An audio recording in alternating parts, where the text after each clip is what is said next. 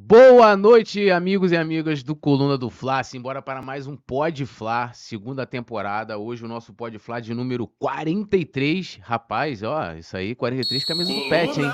É, e hoje a gente está recebendo aqui ele que é empresário, economista, foi vice de futebol do Flamengo, de finanças, de patrimônio também, fez de tudo no Flamengo. O grande Valim Vasconcelos, que falou: ó, Irei falar tudo que me perguntarem aqui. Valim, seja bem-vindo aqui aos estúdios Coluna do Fla. Uma honra estar te recebendo e te entrevistando, né? Você não é entrevista, é um bate-papo mais uma vez. é um prazer, muito obrigado pelo convite aqui para estar aqui na Coluna do Fla. Eu adoro bater papo sobre Flamengo, sobre futebol. Vai ser uma conversa muito boa. Espero que todo mundo participe aí. Manda as perguntas para o pessoal fazer aqui, hein? Sem Isso, censura. Sem censura. E ó, a galera tá mandando bastante perguntas, lembrando todo mundo de deixar o like, se inscrever, ativar a notificação, se tornar membro do Clube Coluna do Fla. Vou ler todo mundo, mas claro, se você quiser aparecer em destaque, tem duas maneiras. Primeiro, se tornando membro, aí você vai aparecer aqui em destaque, a gente joga na tela aquela parada toda. E também pode mandar um superchat de qualquer valor. Quer fazer uma pergunta, uma reflexão, propor um debate, Qualquer coisa, fique à vontade. E ao meu lado aqui, ele, o homem do curling, meus amigos. É, o primeiro brasileiro que eu conheço que é apaixonado por curling. O nosso grande repórter, Léo José. E aí, Léo? Buenas noites. Boa tarde, boa tarde, Túlio, boa tarde, Valim, Fala. Anderson também na produção e também toda a nação rubro-negra. Hoje, pode falar promete, pode falar 43, como o Túlio bem lembrou. E para você que gosta de bastidores, de política do Flamengo, fique ligado que vem muita coisa aí, hein? Vem muita coisa aí. Nós estamos sob a produção do nosso querido Anderson Cavalcante barra Daronco. E vamos chamar a vinheta, produção, para a gente começar esse bate-papo aqui, que a galera tá full time aqui no chat. A gente vai dar aquele salve também.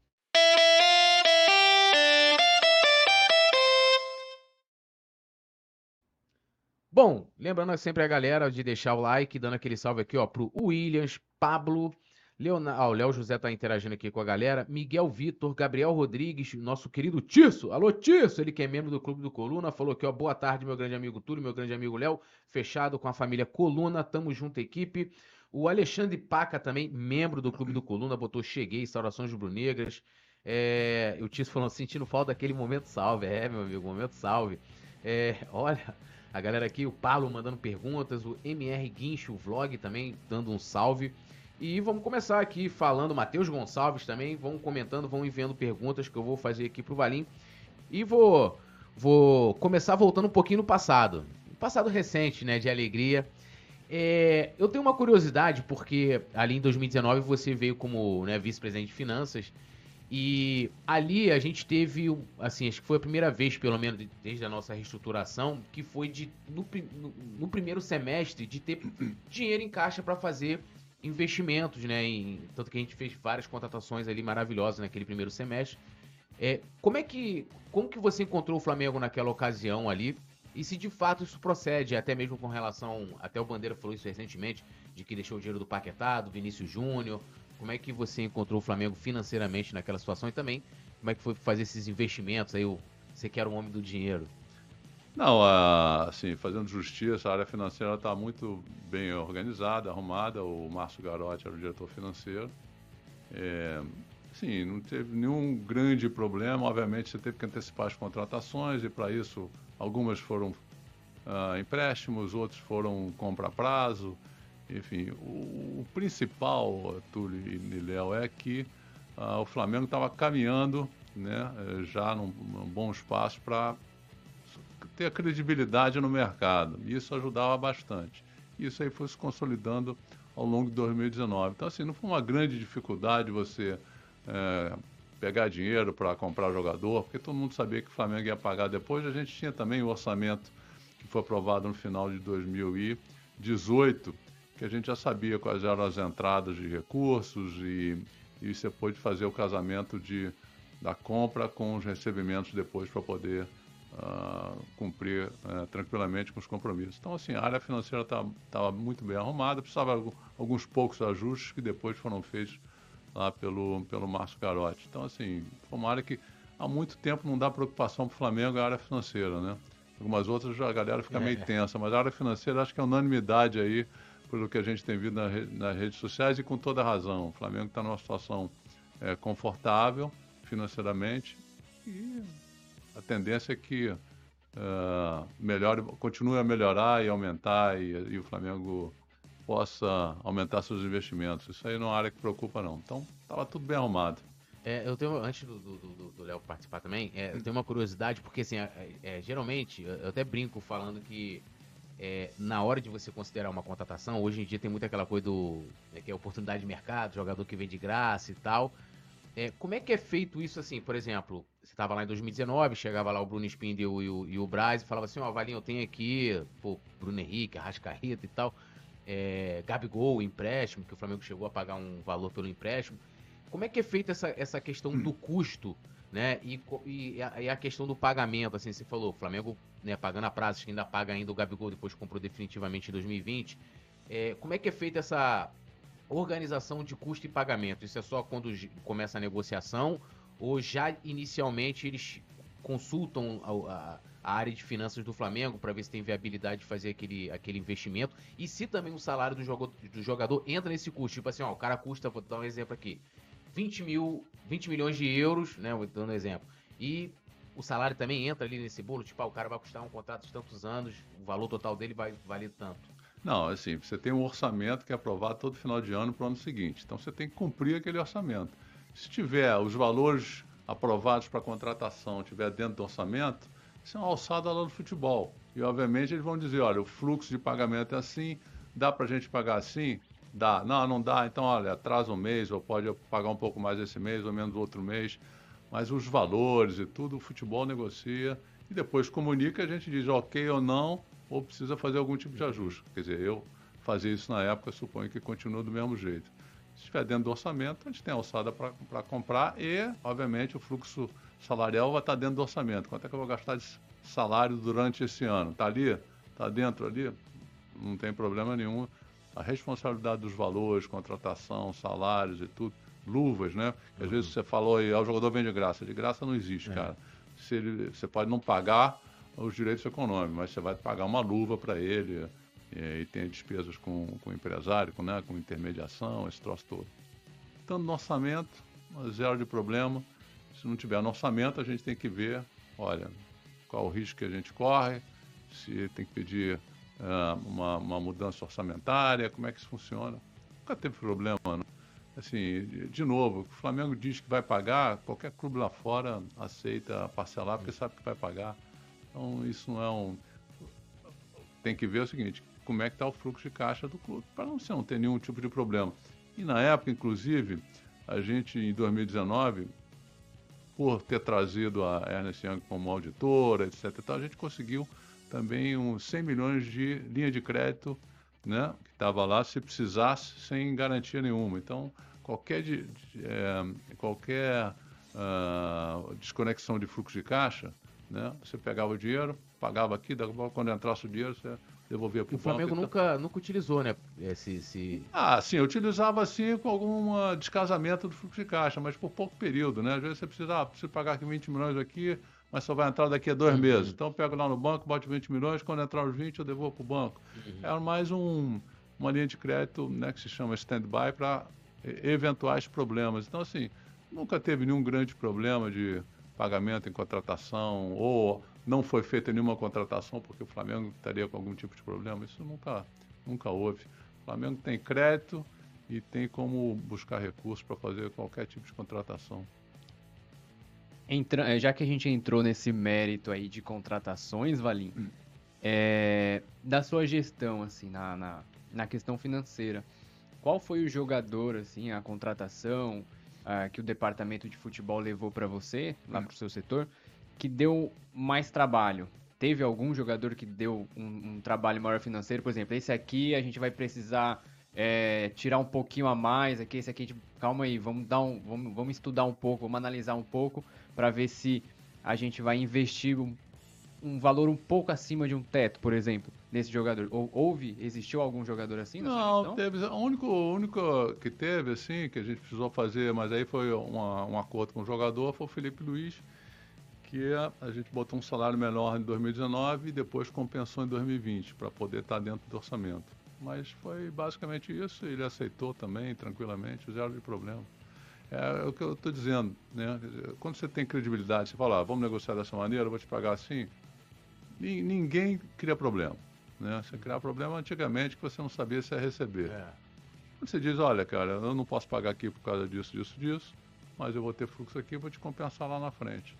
E aí as negociações fluíram tranquilamente. Nunca teve nenhum problema assim de negociação foi travada porque o cara não acreditou, porque o clube lá fora não achou que o Flamengo não ia pagar e por falta de dinheiro também. Eh, nunca teve.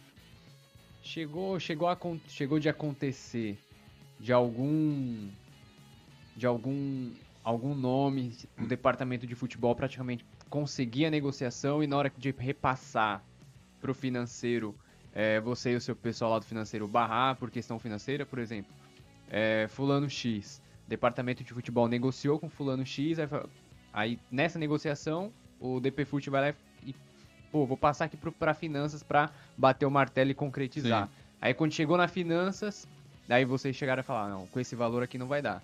Chegou, já aconteceu algum caso assim? Não, aconteceu, 2019, o departamento de futebol estava fechado com o jogador, eu posso dizer, na época era o Balotelli, só que o, a vinda dele dependia da venda de um jogador.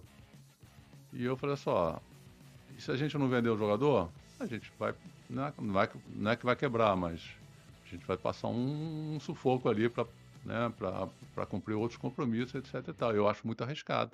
Você contar com uma coisa que, se não acontecer, vai te dar um pouco de trabalho. Eu levei para o Landim e falei, Landim, olha, tem esse risco aqui. Aí o Landim imediatamente falou, então não vamos fazer. E o Landim sempre foi um cara muito cumpridor do orçamento, muito preocupado com a, com a questão financeira. Então é, um, é, uma pessoa que não tomava risco de jeito nenhum. Né? E eu acho que ele estava certo. Então acho que o único caso que teve foi esse, porque envolvia a venda de um outro jogador para poder pagar um pedaço, o salário, luvas, etc. Não me lembro o que, que era na época. E aí foi a única, a única situação. O resto não tem mais nada. É, o Alexandre Paca aqui mandou um superchat. Até mandar um abração para ele, que ele também é membro do Clube do Coluna. Fala, Alexandre.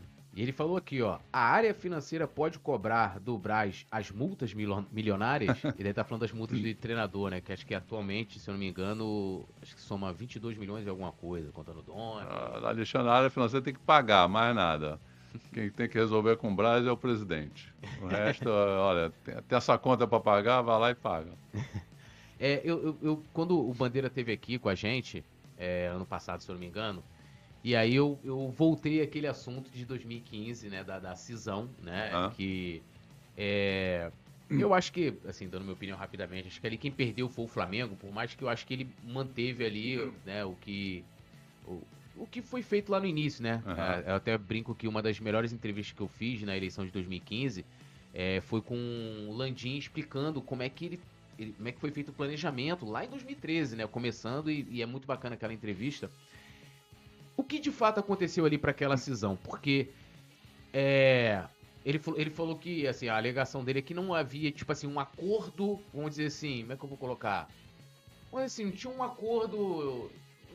Tinha algo registrado assim, ah, chegando lá e vai ter outra pessoa, era uma coisa que tava meio tipo, né, foi meio solta, uhum. né? E aí ficou aquela coisa, ah, o, o, o Valim foi traído, não foi? Aí teve aquela polêmica também de que quem chamou, quem convidou o Bandeira, e assim, eu, eu além... Teve aquele vídeo que é com a Vivi, nossa querida Vivi Maria. Não, um vídeo não, dois vídeos. Dois vídeos. Com duas versões, né? com a mesma pessoa é. dando duas versões. Mas tem no dia da, da, da posse dele, ele fala, ele fala de você ali. Então, assim, são três vídeos, ele, ele é né, confirmando ali. É, o que de fato aconteceu para ter aquela, aquela cisão ali? Aí primeiro foi o BAP que saiu, né? É, é, e como é que tá hoje? Se tem alguma relação com bandeira, se não tem nenhuma, se há possibilidade de repente de ter, já são né, seis anos, sete anos já dessa, né, dessa, vamos dizer assim, dessa rusga que vocês tiveram. O que, que de fato aconteceu ali para desfazer não, o que aconteceu antes, e começou com a saída do BAP, é que a gente tinha um acordo que qualquer decisão seria o presidente. Seria lá seis, sete pessoas que tomariam a decisão e aquela decisão seria levada uh, adiante. E tiveram três episódios em que a maioria votou uma coisa e o Bandeira fez outra. Quais foram os episódios? Um eu sei que foi da FERJ, daquela reunião com Da que... FERJ foi a última, teve a da cota extra para conta da para conta da água da piscina, só ah, eu lembro qualquer, disso. Que foi mas, mas, no caso o grupo era contra a cobrança daquela cota? Era contra. Era contra ele ele, ele levou para o conselho de, de, porque a gente viu que politicamente era ruim é. falar. É, foi até retirado de pauta, né? Isso. Não, acho que a gente tomou bomba lá no conselho deliberativo, é. se não me engano. E a primeira foi a questão de um jogo no começo do campeonato que tem alguma discussão com a Ferge sobre sócio torcedor que ela queria fazer e a gente brigou com a Ferge e a gente dizia que não ia jogar no Maracanã, no Maracanã não. É, enfim. É. Com relação às que a venda de ingressos, queria botar um Não, não, ia jogar num estádio, ia jogar no outro, e teve uma decisão que a gente falou, cara, não vamos jogar, não sei se era no Maracanã, ou se era não sei, nesse estádio, a Ferge quer que a gente joga lá, a gente não vai jogar lá, não sei o quê. E a gente soube pelo rádio que ele uh, ele fez o que a Ferge queria e contra o que a gente queria, de ir contra a Ferge, se não me engano, na época. Aí fala, pô, a gente decide uma coisa, a maioria decide uma coisa, ele faz outra. Na terceira, o BAP saiu, aí logo depois falei, cara, também eu estou junto com o BAP, porque o, o, acordo é que a maioria decide, não é que o presidente decide, apesar dele ter a caneta, se uhum. ele quisesse fazer, ele fazia o que ele fez, tanto que ele foi e fez. Então isso aí começou a desacreditar, falar, olha, a gente está junto ou a gente não está junto. Ou é o combinado é esse e a gente cumpre, ou não tem mais combinado. Então, para a gente continuar decidindo a maioria uma coisa, o presidente fazer outra, até um dia que aconteça alguma coisa errada é, efetivamente, né, ou que prejudique mais o clube, que as três, os três assuntos prejudicaram o clube de alguma maneira, aí houve a cisão ali. Mas havia de fato esse, esse acordo, tipo, ah, de, de ter uma rotatividade? Ou de Sim, que... com certeza. Era ah. três, três anos. Ninguém ficaria. Um, ninguém teria reeleição. Era um. E a gente tinha lá um, um time muito bom para colocar. Sim. Tinha o BAP, tinha o Prakovnik, tinha o Landim, tinha várias pessoas. E olha, isso aqui, eu tenho até um e-mail deles falando, isso aqui é um jogo de. É, como é que se chama? Rotatividade não, né? aquela passar o bastão, uhum. né? Cada um vai fazendo um tempo, porque a gente via que, olha, é duro ser presidente do Flamengo, ainda mais naquela época, sem um tostão, né? Sim. Era muito complicado. Então a gente tinha que fazer um rodízio ali, cada um numa função, e a ideia era que cada um ficasse três anos e a gente perpetuasse não as pessoas, mas a ideia, a filosofia que foi levada para o clube em 2013, começou em 2013. Então essa era a ideia. Se ele acha que não tinha, então é, a gente não sabia que tinha que registrar em cartório, uma coisa dessa. Se soubesse é, que ele não ia é, cumprir, a gente teria registrado em cartório, até pra, pelo menos para mostrar, olha, ele, ele... Ah, mas as próprias entrevistas dele, que ele fala uma coisa, depois fala outra, a gente já, já dá para saber o que, que, é verdade ou, ou o que, que, não é verdade. E relação, não tem nenhuma com ele depois nenhuma. disso? Nenhuma? Zero? É, zero. Nem vontade tem? Não. Nenhuma. E aí, Léo? É, dando voz aqui pra galera do chat. Dá, dá um. Tem, já tem, o Matheus o Mateus de Souza que ele tá louco pra gente falar sobre o estádio, estádio. mas a gente vai falar sobre isso aqui daqui ah, a Mateus, pouco. Matheus, calma, já vamos falar. a gente vai falar sobre isso daqui a pouco, olha só. É, o Mengão, o Jorge Carlos e o Mengão aqui, é, dando boa tarde, também querendo saber sobre estádio. É, Miguel Vitor pergunta pro Valinho o que ele acha das mentiras de Landim sobre o estádio, a gente vai chegar sobre isso. Tirso Gonzalez, boa tarde, meu grande amigo Túlio, amigo Léo, fechado com a família do Coluna do Fly. É isso aí, galera. Não deixem, cadê aqui, ó? Não deixem de dar o like aqui na, no nosso Podflá. Já pega aqui o link, já compartilha no seu, grupo, no seu grupo do Flamengo, porque a gente tá só começando. O Valim já falou sobre Balotelli. É isso aí, o Flamengo chegou a, a, a negociar com o Balotelli, só que daí, financeiramente, é, na visão lá de 2019, não seria muito viável naquele tempo. É... Valim, quero perguntar para você. Quando foi o virar de chave na questão financeira do Flamengo que você viu que a partir de momento X o Flamengo é, começou a ter uma gestão financeiramente, administrativamente é, elevada de um outro patamar? Qual, qual foi a, a, a, o procedimento nos bastidores aí do Flamengo que deu essa virada de chave?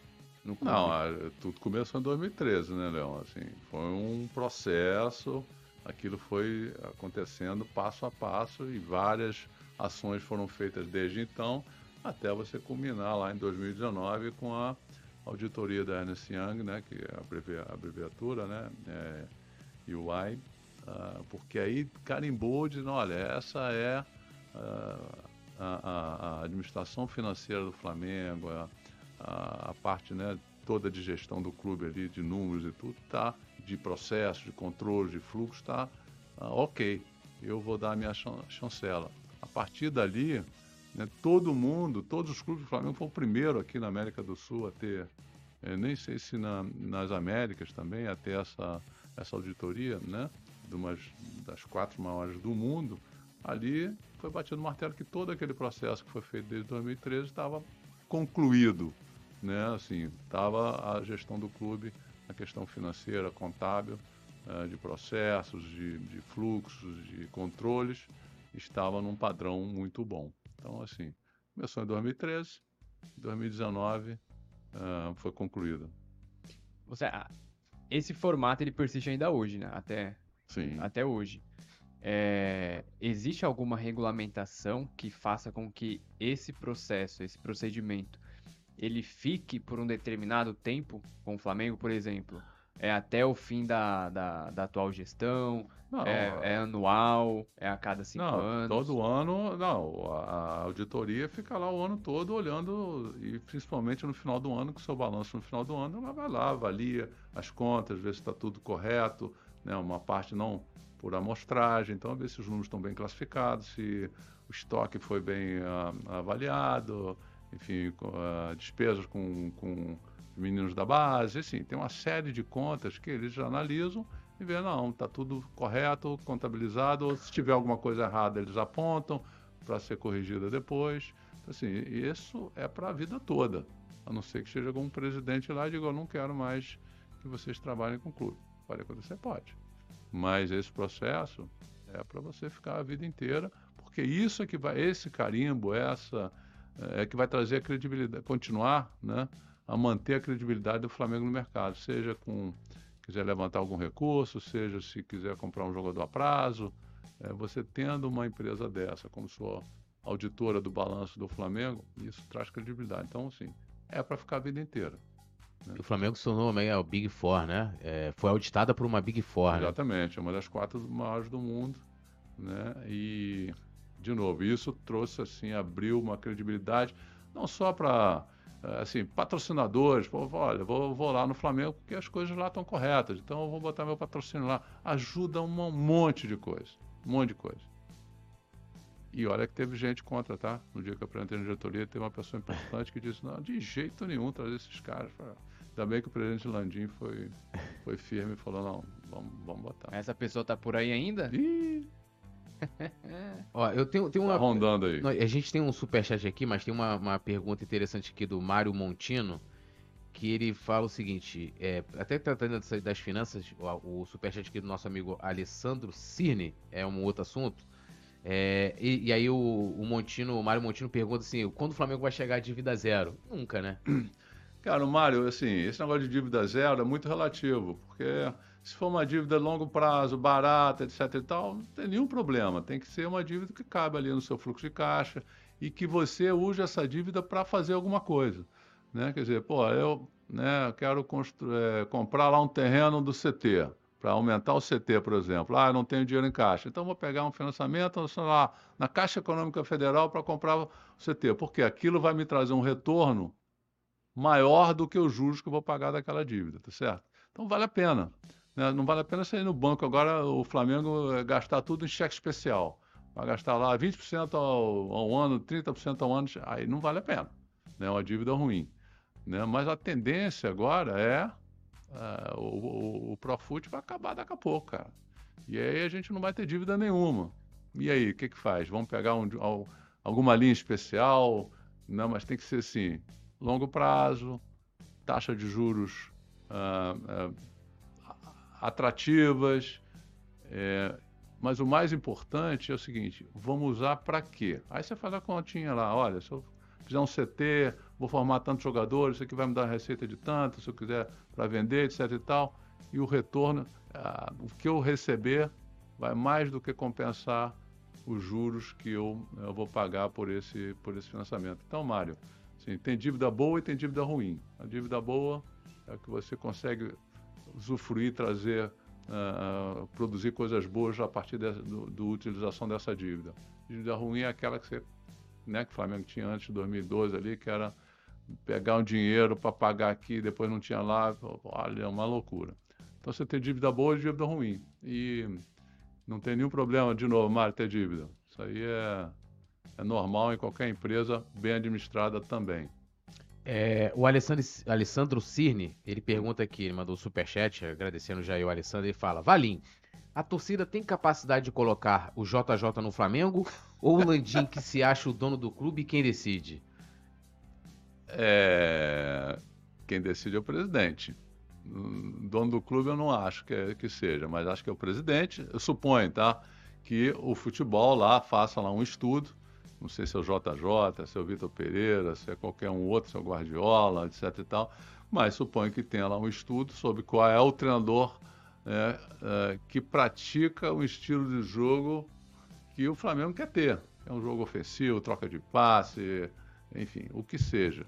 Então, assim, dentro das características do treinador, você tem que buscar trazer um desses treinadores para poder estar é, tá no Flamengo. A decisão final, obviamente, é do presidente, mas suponho que Marcos Braz, Spindle e mais alguém uh, que tenham, que, que, que, que, traz, que trazem as características dos potenciais candidatos, digam, olha, presidente, a gente achou esse, esse e esse. E aí a gente acha melhor esse, mas aí o presidente, no final das contas, quem, quem bate, eh, Alessandro, é o presidente, não tem mais ninguém. É, entrando nessa, nessa seara... cartas de... para o presidente. Cartas não, porque cartas é coisa antiga do meu tempo. Manda lá um WhatsApp, alguma coisa, um e-mail. Uh, uh, falam, né? A gente pode ainda nessa questão de treinador falar um pouco de, de Vitor Pereira também.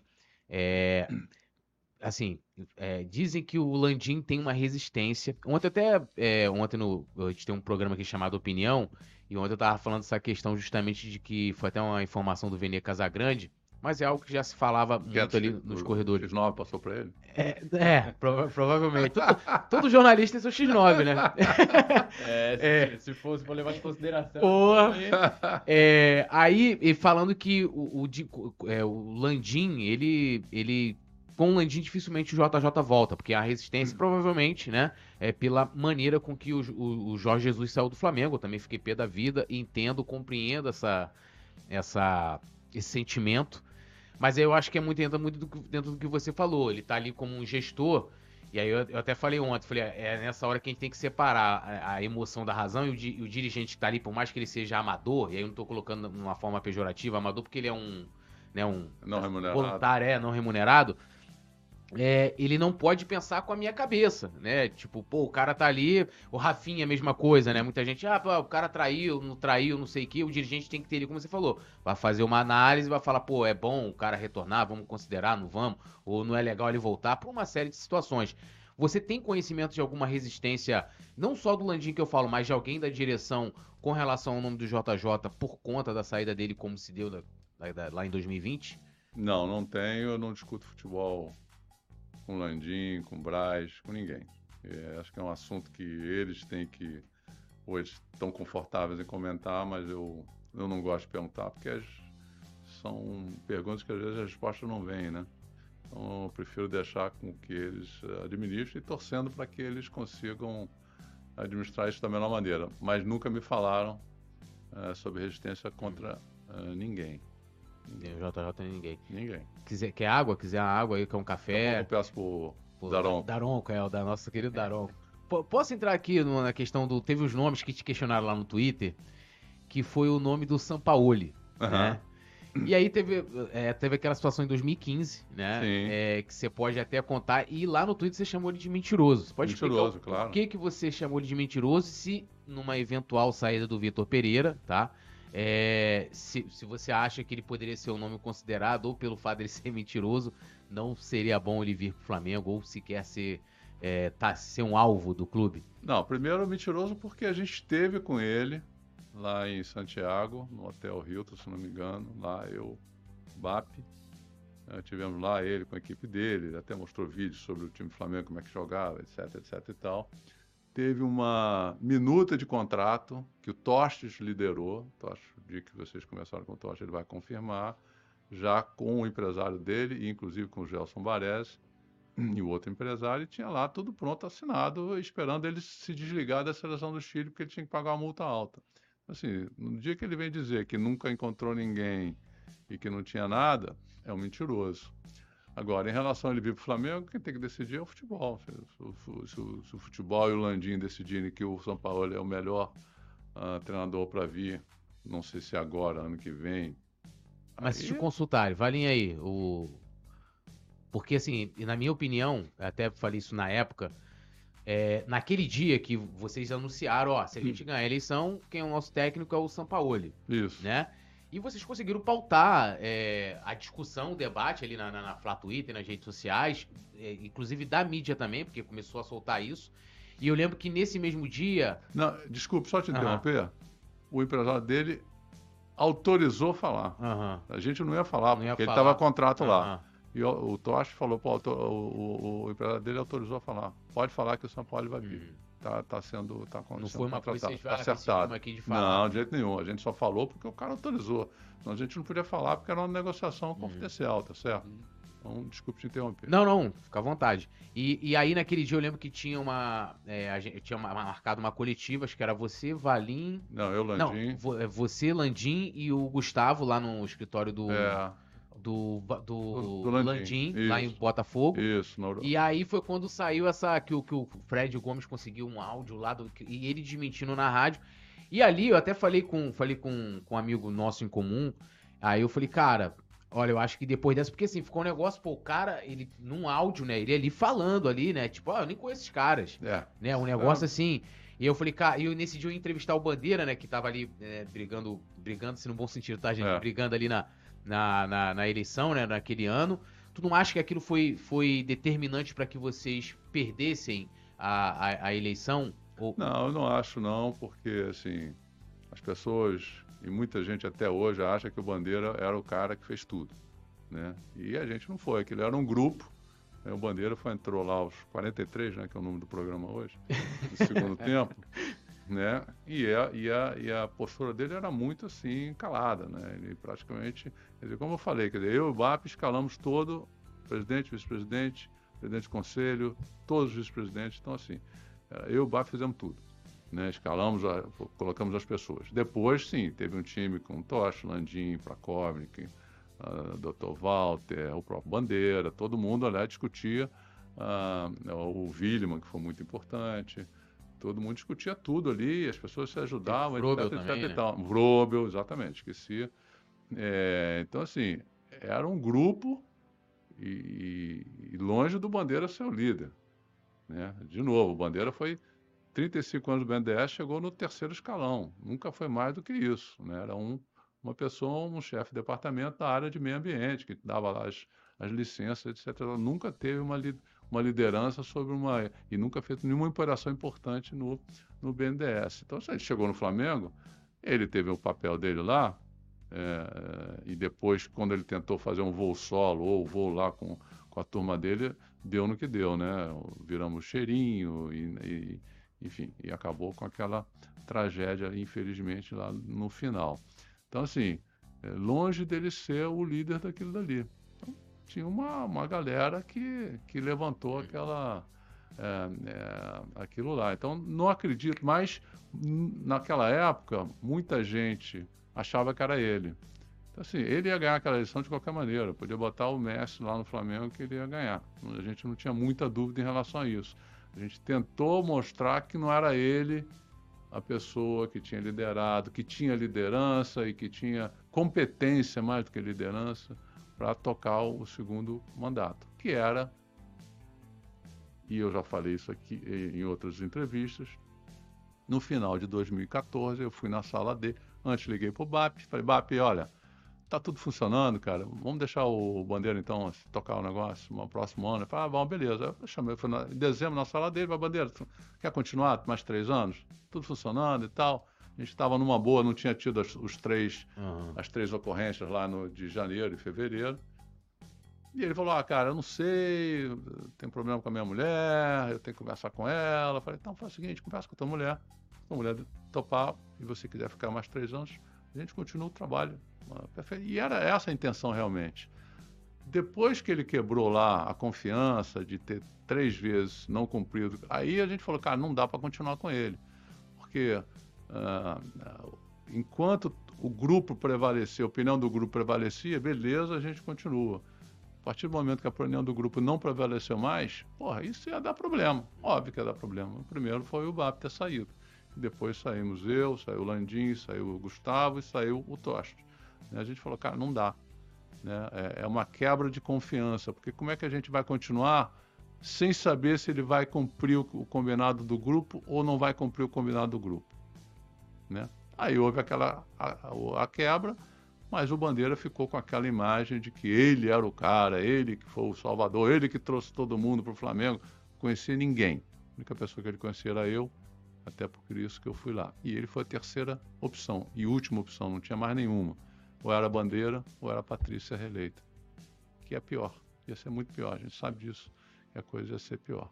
Né? Então, a história é essa daí, que mas a gente tinha já uma noção de que ele ganharia porque ele ficou com aquela imagem que ele era o pica das galáxias. Não era porra nenhuma. É, Léo, rapidinho, antes de você, de você fazer a pergunta, nós temos três superchats aqui. Um do Bruno De Laurentiis, conhece esse? Bruno? É. Eu já ouvi falar. e, mas antes, se você quiser ler os três superchats, temos aqui o do Bruno De Laurentiis, o Alessandro Cirne. Eu cimo que é Cisne, eu vou ler Cisne, mas é Cirne. É quase Cerne, né? É, e o nosso querido Alexandre Paca também. Mas antes eu vou pedir pra galera deixar o like, se inscrever no canal, ativar a notificação. Like. E ó, o Coluna do Fla tá concorrendo o prêmio IBEST 2023. É, é IBEST ou iBest? Então, a galera tá me falando que é IBEST. Eu tô falando pra eles que quando o, o, o prêmio IBEST foi, foi criado, sequer existia iPhone. Então era, eu lembro era, que era prêmio era IBEST. iPhone, então. É, é. Não, eu acho que é Invest. Eu vou, eu vou no Invest. Se eu tiver errado, depois eu me corrijo, tá, gente? Não tem problema nenhum. Mas vamos lá. O negócio é o seguinte. Coluna do Fla.com.br vote, você vai ser direcionado lá. A gente tá concorrendo na categoria esporte, né? Com muita gente aí, muitos. É esporte ou a esporte? É, tem o, tem o esporte, né? Tem o esporte, né? Desculpa, eu te atrapalhado. É, não, não, não, mas vontade. Isso, isso, isso, é bom, isso é bom.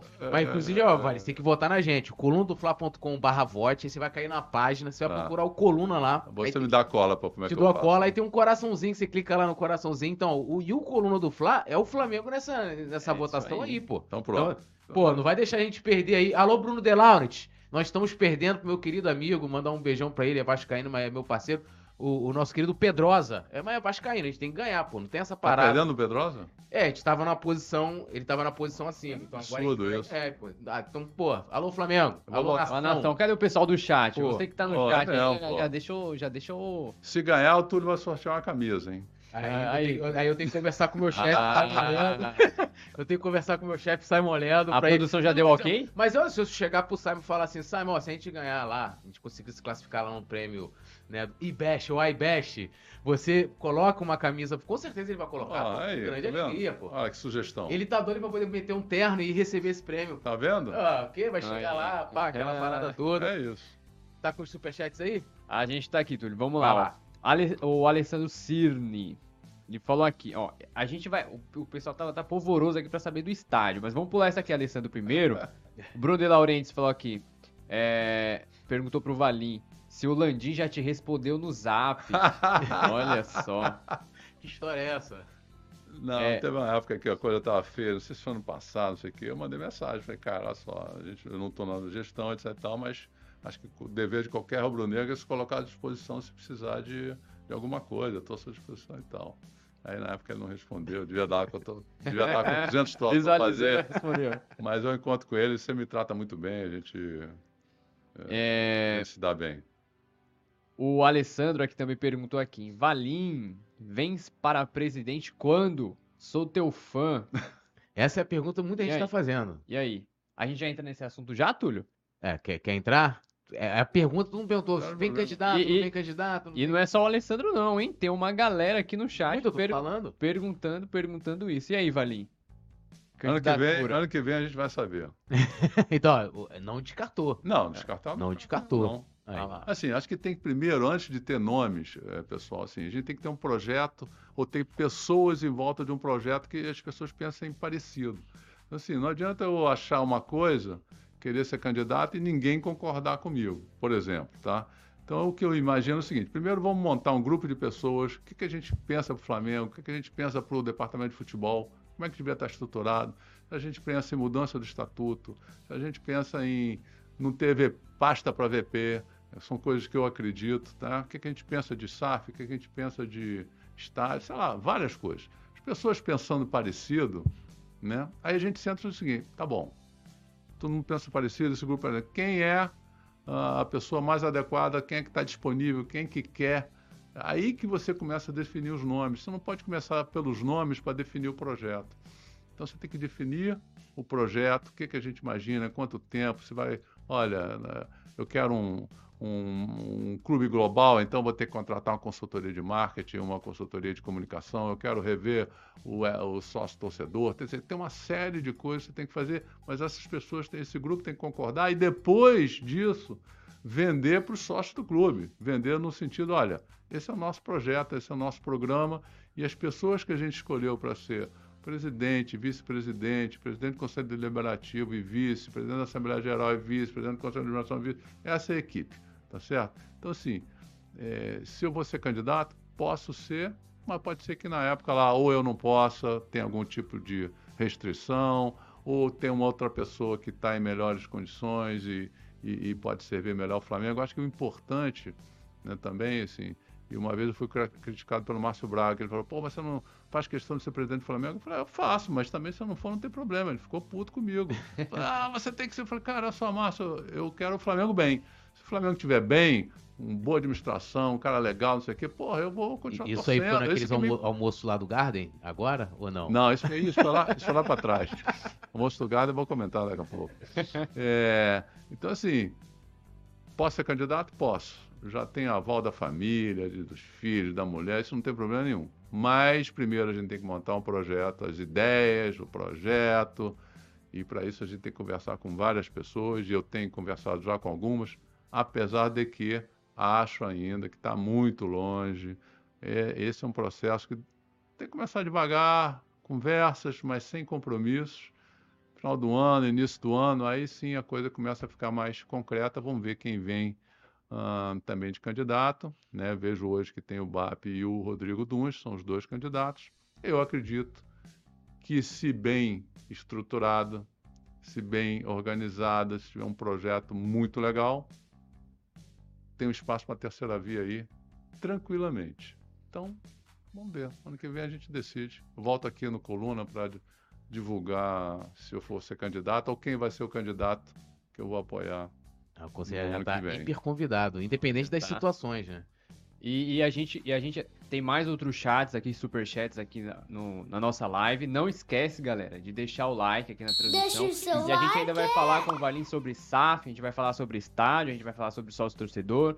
A gente tem um bocado de coisa ainda pra gente conversar aqui. O Alexandre Paca, é, ele mandou aqui um super chat. Sampaoli é multa certa, 100% garantido. Alessandro Cirne, fora Brás, fora Landim, vem Valim. Hashtag volta JJ. É... Bruno De Laurentiis, aliás, parabéns ao vovô Valim. Opa! Aí, vovô. Olha aí, ó. Que isso, hein? Bruno De Laurentiis. É, Rafael na área. Desde um, oito dias já de vida. Parabéns. Oito dias? Oito dias. É paulistano. Seja bem-vindo, Rafael. O bairro lá Flamengo, da... né? Perdizes. Perdizes, não. Perdizes. É o mais novo mesmo da Fla Sampa. Aí, ó. Aí, ó. Ali em São Paulo eu conheço, conheço um pouco a Moca. Estudei ali, mas Perdizes não é muito para aquelas bandas lá, não. É, a gente, a gente, acho que a gente já pode falar um pouquinho sobre, sobre o estádio, né? Você escolhe. Manda Vamos lá? Bora. Nada melhor do que o cara das finanças aí do Flamengo para poder falar sobre o estádio, né? Aí a pergunta que não quer calar, Valim. Estádio no Flamengo é uma realidade ou é um sonho? É, é um sonho que pode virar realidade. Né? Assim, eu, outro dia até no, no almoço do Garden, tava, nesse último foi o Landim que estava lá, né? Então eu falei, pô, no primeiro eu estava com o BAP, eu estava apoiando o BAP. O segundo eu estava com o Landim, de repente estão dizendo que eu estou fazendo uma emenda para estender o mandato dele. Mas não apareceu. E a gente vai falar sobre isso aí também. Não, isso não, aí, apa não apareceu essa gracinha, não. Mas aí a gente estava conversando e, assim, surgiu o assunto do estádio, tudo, a gente fala, pô, Maracanã e tal. E eu não acredito uh, no Maracanã como concessão. Assim, o Maracanã tem que ser privatização. Porque concessão, cara, o, estádio, o Estado do Rio de Janeiro, o governo do Estado, não esse governador, pode ser esse, mas pode ser algum outro governador, vai sempre se meter lá. Não tem jeito. Governador, político, não sei o quê, etc e tal, porque é uma concessão, etc e tal. Na privatização, na venda do estádio, aí não tem mais jeito, cara. Aí você vendeu o ativo, como você vendeu agora a, a distribuição da SEDAI, como você vendeu outras companhias uh, pelo Brasil. Então, assim, privatizou, vendeu o estádio é, do Flamengo ou do Flamengo Fluminense, uh, né? Uh, enfim, não sei se cabe um terceiro clube, tudo, mas esse é o Maracanã. Um, ah, Maracanã não é viável por alguma outra razão, ou o Estado quis ficar lá com a Suderge, ou, ou algum outro comprou, ou fez a concessão, etc. Como é que a gente faz? Dá para construir estádio? Dá para construir estádio.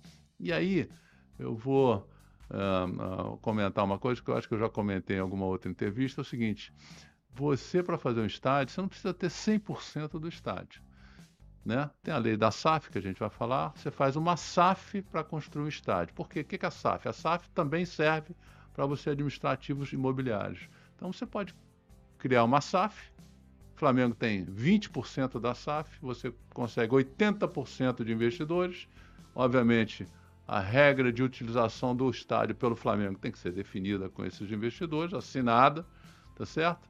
Você constrói um estádio que vai servir para show, como é o Allianz lá. O Allianz, né, teoricamente, no papel, vai ser do Palmeiras algum dia, mas hoje não é do Palmeiras. É uma parte usada pelo Palmeiras, uma parte usada pela W Torre para N eventos. São 30 O Flamengo anos, pode né? fazer um estádio tem o Flamengo, que vai ser 20% de uma SAF do estádio, que é um ativo rentável no mundo inteiro. Você tem um estádio, é um ativo rentável. Aí vai depender do preço que você vai pagar, da localização, para que, que você vai fazer, das, das instalações, da sofisticação desse estádio que você quer ter. Eu quero ter vários pisos para poder ser multiuso para vários esportes, ou para shows, ou para qualquer coisa que seja. Então, assim, não precisa o Flamengo ter um bi para fazer o estádio. Se tiver 200 milhões de conseguir 800, e eu acho que consegue, porque o Flamengo é o melhor produto, o mais rentável produto para um estádio no Brasil. Quem vier junto com o Flamengo, ou se tiver o Flamengo como um dos clientes desse estádio, vai botar dinheiro. Eu não tenho a menor dúvida disso, seja investidor brasileiro e mais ainda investidor é, internacional. Então, assim, estádio não é um problema para o Flamengo. Galera, vou dar uma dica aqui para os nossos co-irmãos. Corinthians pode vender 80% do estádio dele. Se tiver investidor e ficar com 20%, bota um dinheiro no bolso, paga um pedaço da dívida. Né? Quem mais que tem estádio aí? Atlético Mineiro agora. Atlético Mineiro agora. Né? Um Atlético acho que não tem mais nada do estádio, é. acho. Nem não, sei se mas tem. Eles nem têm estádio. Mudou o nome, né? Parece que o nome agora é. Não, agora mudou o nome, é Cury. Como é que é o nome do empresário? Na Arena. O... Como é que é? Pega aí o nome do, do empresário. É o Cury, tá. é o André Cury. É, isso aí. André, tá... Arena André Cury agora. André Cury que ele tá piorando, que piora, né? então, assim, todo mundo que tem um estádio pode vender um pedaço, cara. Se tiver investidor para você fazer os shows, etc, etc e tal, você pode fazer isso. Né? O São Paulo pode vender um pedaço do Morumbi e pagar um pedaço da sua dívida para algum grupo que queira explorar o Morumbi. É, é então, assim, não preciso ter virar uma SAF pra, ou pegar dinheiro emprestado para fazer um estádio. Essa é a maneira mais simples. Dá para fazer. Então, ó, já dei a dica, hein? Ó, o, o, Bruno Delauro te mandou um superchat aqui e ele fala o seguinte: é, ele faz um comentário. Deixa eu só aqui, pedir pro, pro ah. Daronca aqui, arruma uma aguinha pra mim. Aguinha Daronca.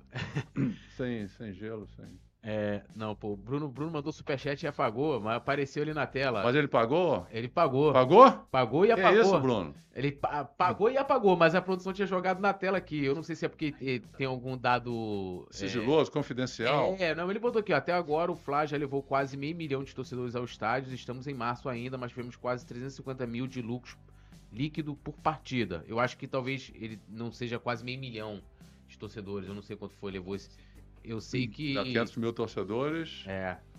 Ah, ele falou, tá tudo certo. Apagar, ah, ele falou que apagou sem querer, mas é isso aí. Mas ah. o Flamengo não teve ainda nem 350 mil de lucro líquido, né? De. Mas o Bruno, assim.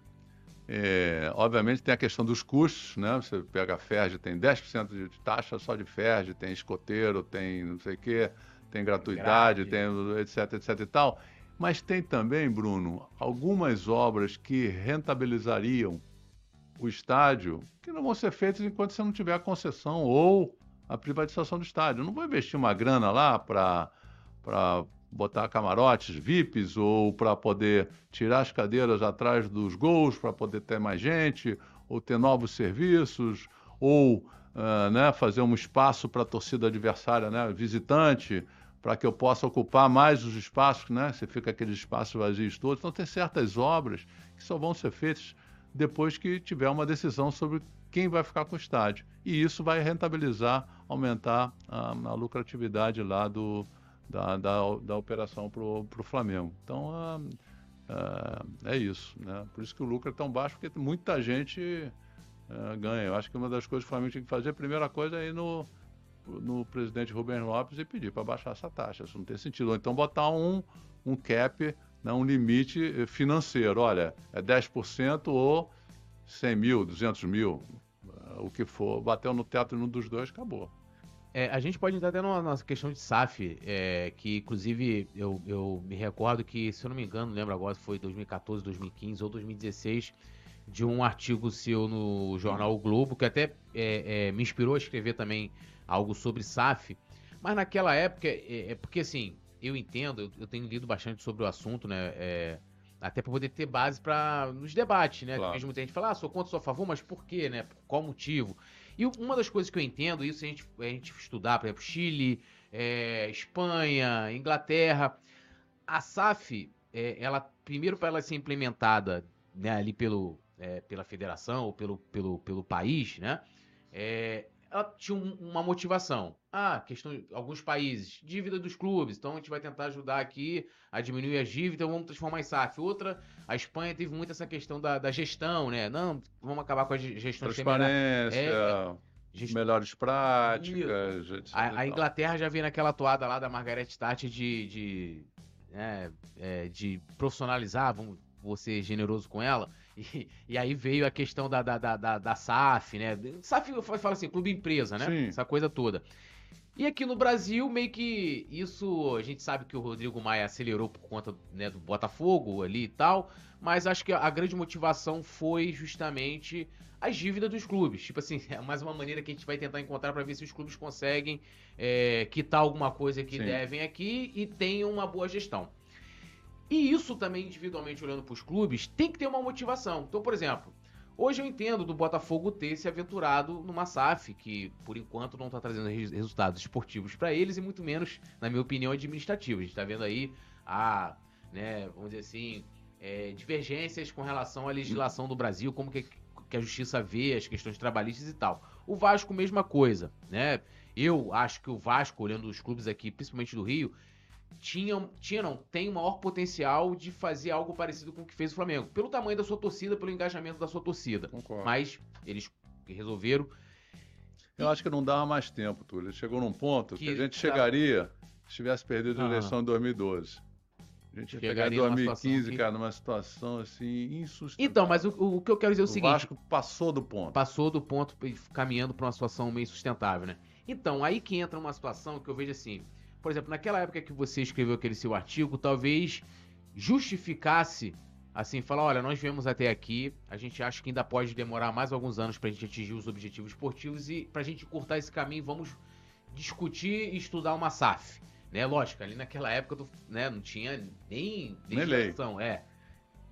Hoje, olhando, eu não vejo é, nada que motive. Eu não sei se, igual você falou a questão que até a galera tá confundindo aqui. Você falou assim: ah, do estádio a gente pode fazer uma SAF pro estádio, né? É, algo, não tem nada do futebol, nada não, do galera. Futebol, algo é, específico. é um troço separado. Separado. Tá? Tem nada a ver com o futebol do Flamengo. O futebol do Flamengo continua associação. A associação vai participar, vai ter 20%, 30% numa SAF e essa SAF só vai ter o estádio dentro, tá? Não estou querendo é, falando que o Flamengo tem que virar SAF do é, futebol, não. Então, aí isso começou uma discussão dentro, dentro do, do, do, clube. Eu não vejo problema de se estudar, de se debater e tal. Mas hoje eu não vejo sentido nenhum em nenhum dos modelos que tem. Ah, de vender, colocar ação, de dividir e tal. A não ser que fosse algo específico pro estádio. Eu nunca tinha escutado isso, inclusive. Você falando aí, eu até concordaria. Porque eu queria saber assim, como é que você vê essa situação, se você é a favor de uma SAF, e se, e, e se o Flamengo for implementar qual seria o melhor modelo? Você que é um cara né, que é, entende muito dessa área. Se assim, ó, o Flamengo vai aprovar a SAF, aprovou. Qual seria o melhor modelo para se adotar? Bom, primeiro eu concordo com você. O Flamengo não precisa ser SAF. Por que, que o Flamengo não precisa ser SAF hoje? Né? É, primeiro, você só vende uma parte do seu patrimônio, do, ou venderia um pedaço, 20%, 30%, né, que as pessoas estão falando. Tem vários modelos. Um é vender um pedaço pequeno. Né? Por que, que eu vou vender um pedaço pequeno tendo o clube ainda capacidade de crescer com os próprios pés? Assim, o Flamengo, bom, daqui a pouco vai ter uma liga, vai aumentar a receita. Daqui a pouco vai ter um, um plano de marketing global, um plano de comunicação global para você poder trazer mais patrocínios, mais visibilidade, mais sócios torcedores ou sócios simpatizantes, o que seja. Tem uma série de ações que o Flamengo pode fazer para aumentar a sua receita. Então, se a receita hoje é um bi, um bi e pouco, pode ser que ele, o Flamengo, só, sem ajuda de ninguém, consiga chegar a 2 bi. Tá certo? Aí vamos supor que chegou a 2 bi e fala, cara, não consigo crescer mais. Eu quero entrar nos Estados Unidos, eu quero entrar na China, mercado asiático, não consigo crescer mais. Tá, beleza. Então eu preciso, para fazer isso, eu preciso de 200, 300 milhões. Então, olha só, vou chamar um investidor que vai me colocar no mercado asiático, que vai me colocar no mercado americano, por exemplo, algum outro tipo de ação, que meu patamar de faturamento vai subir de 2 para 3. Beleza, então eu já bati no teto do que eu consigo fazer sozinho, vou chamar alguém, vou vender um pedaço, nós dois vamos ganhar. Eu vou ganhar com os meus 70%, que vai valer muito mais, e ele vai ganhar com os 30%, que vai valer muito mais. Então, esse é um ganha-ganha. Então, hoje, o Flamengo ainda consegue com folgas, né? atuando ou atacando ou melhorando algumas áreas que uh, podem produzir receitas uh, significantes, pode crescer. Então por que, que eu vou vender o Flamengo agora? Meus 30% vale, uh, vamos supor que o clube vale 3, 3 bilhões. Meus 30% valem 300 milhões, 900 milhões. Porra, mas se o Flamengo valeu o dobro, porra, por que, que eu vou vender por 900 um troço que vale 800? Mil, um, mil, um bi 800? Às vezes não faz sentido você fazer isso hoje, uma SAF nem vender 30%, né? Também duvido que algum investidor compre 30%, sem saber quem vai ser o presidente daqui a dois, três uh, mandatos. Pode entrar um doido aí de novo, tudo é possível na vida, né? Então, assim, é um risco que esse cara corre. Pode ser que ele queira ter um risco assumido e tem algum tipo de proteção que ele pode fazer uh, se a coisa mudar. A outro desenho é, ah, vamos fazer 100% uh, ah, de SAF, vamos vender na bolsa, etc e tal. Primeiro, abrir, uh, listar ações na bolsa não foi sucesso no mundo, de, no mundo inteiro. Né? Vários clubes listaram ações na bolsa e vários fecharam, saíram da bolsa de novo. Você tem hoje o o único, basicamente, é o Manchester United, que tem lá uma, umas cotações. Que vai vender, né? Acho que vai vender agora. Tem um outro clube. É, agora. aí você tem a Juventus, que tem pouquinho, você tem lá os clubes de Portugal, mas tudo com pouquinho ação na bolsa. Quer dizer, as, o preço das ações da bolsa não refletem o que vale o clube. Então, assim, vou pegar 100% do Flamengo e botar na bolsa? Com qual o intuito? Cada sócio vai ter uma ação do Flamengo? Ah, mas vale uma grana preta. Vale uma grana preta na teoria. Quando você vai lá na bolsa, o valor de bolsa é muito, vai ser muito mais baixo. O que, que você poderia fazer? Tá? Assim, ah, mas desculpe, ainda tem um ponto antes. Eu virando SAF, eu já largo com 50 milhões negativo, porque eu vou ter que pagar 5% de imposto. Se eu faturo um bi, é, são 50 milhões que eu já estou jogando ali para o governo, né? Vamos fazer. O que, que eu faria com esses 50 milhões se não fosse é SAF. De repente, poderia investir num jogador, poderia investir na compra de um terreno, uh, ou qualquer um outro tipo, uh, obras na Gávea, etc, etc e tal. Então, assim, tem que valer muito a pena para eu já largar, se o meu faturamento mantiver um bilhão, 50 milhões.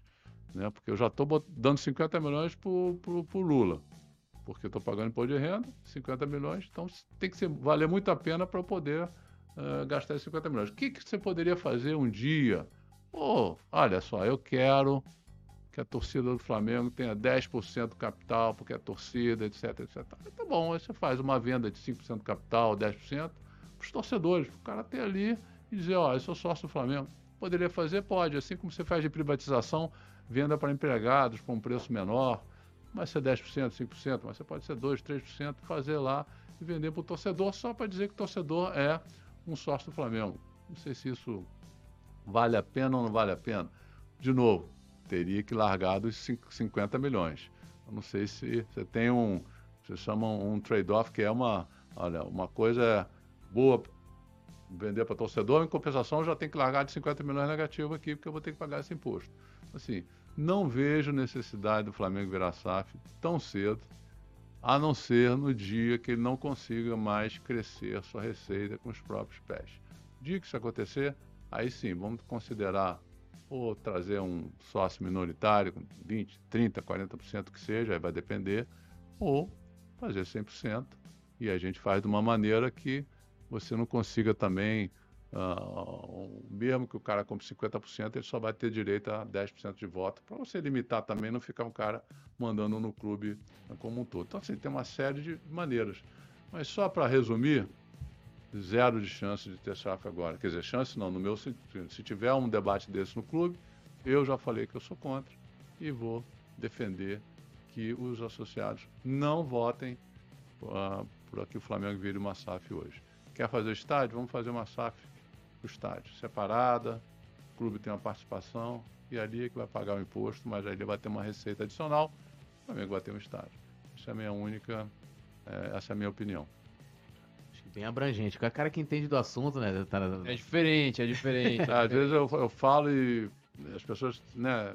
Eu não, mas, mas é legal. Não sei se conseguiram entender exatamente o que eu falei. Modelos em que mostrando o lado bom, o lado ruim, é, e colocando o Flamengo nessa dentro dessa seara.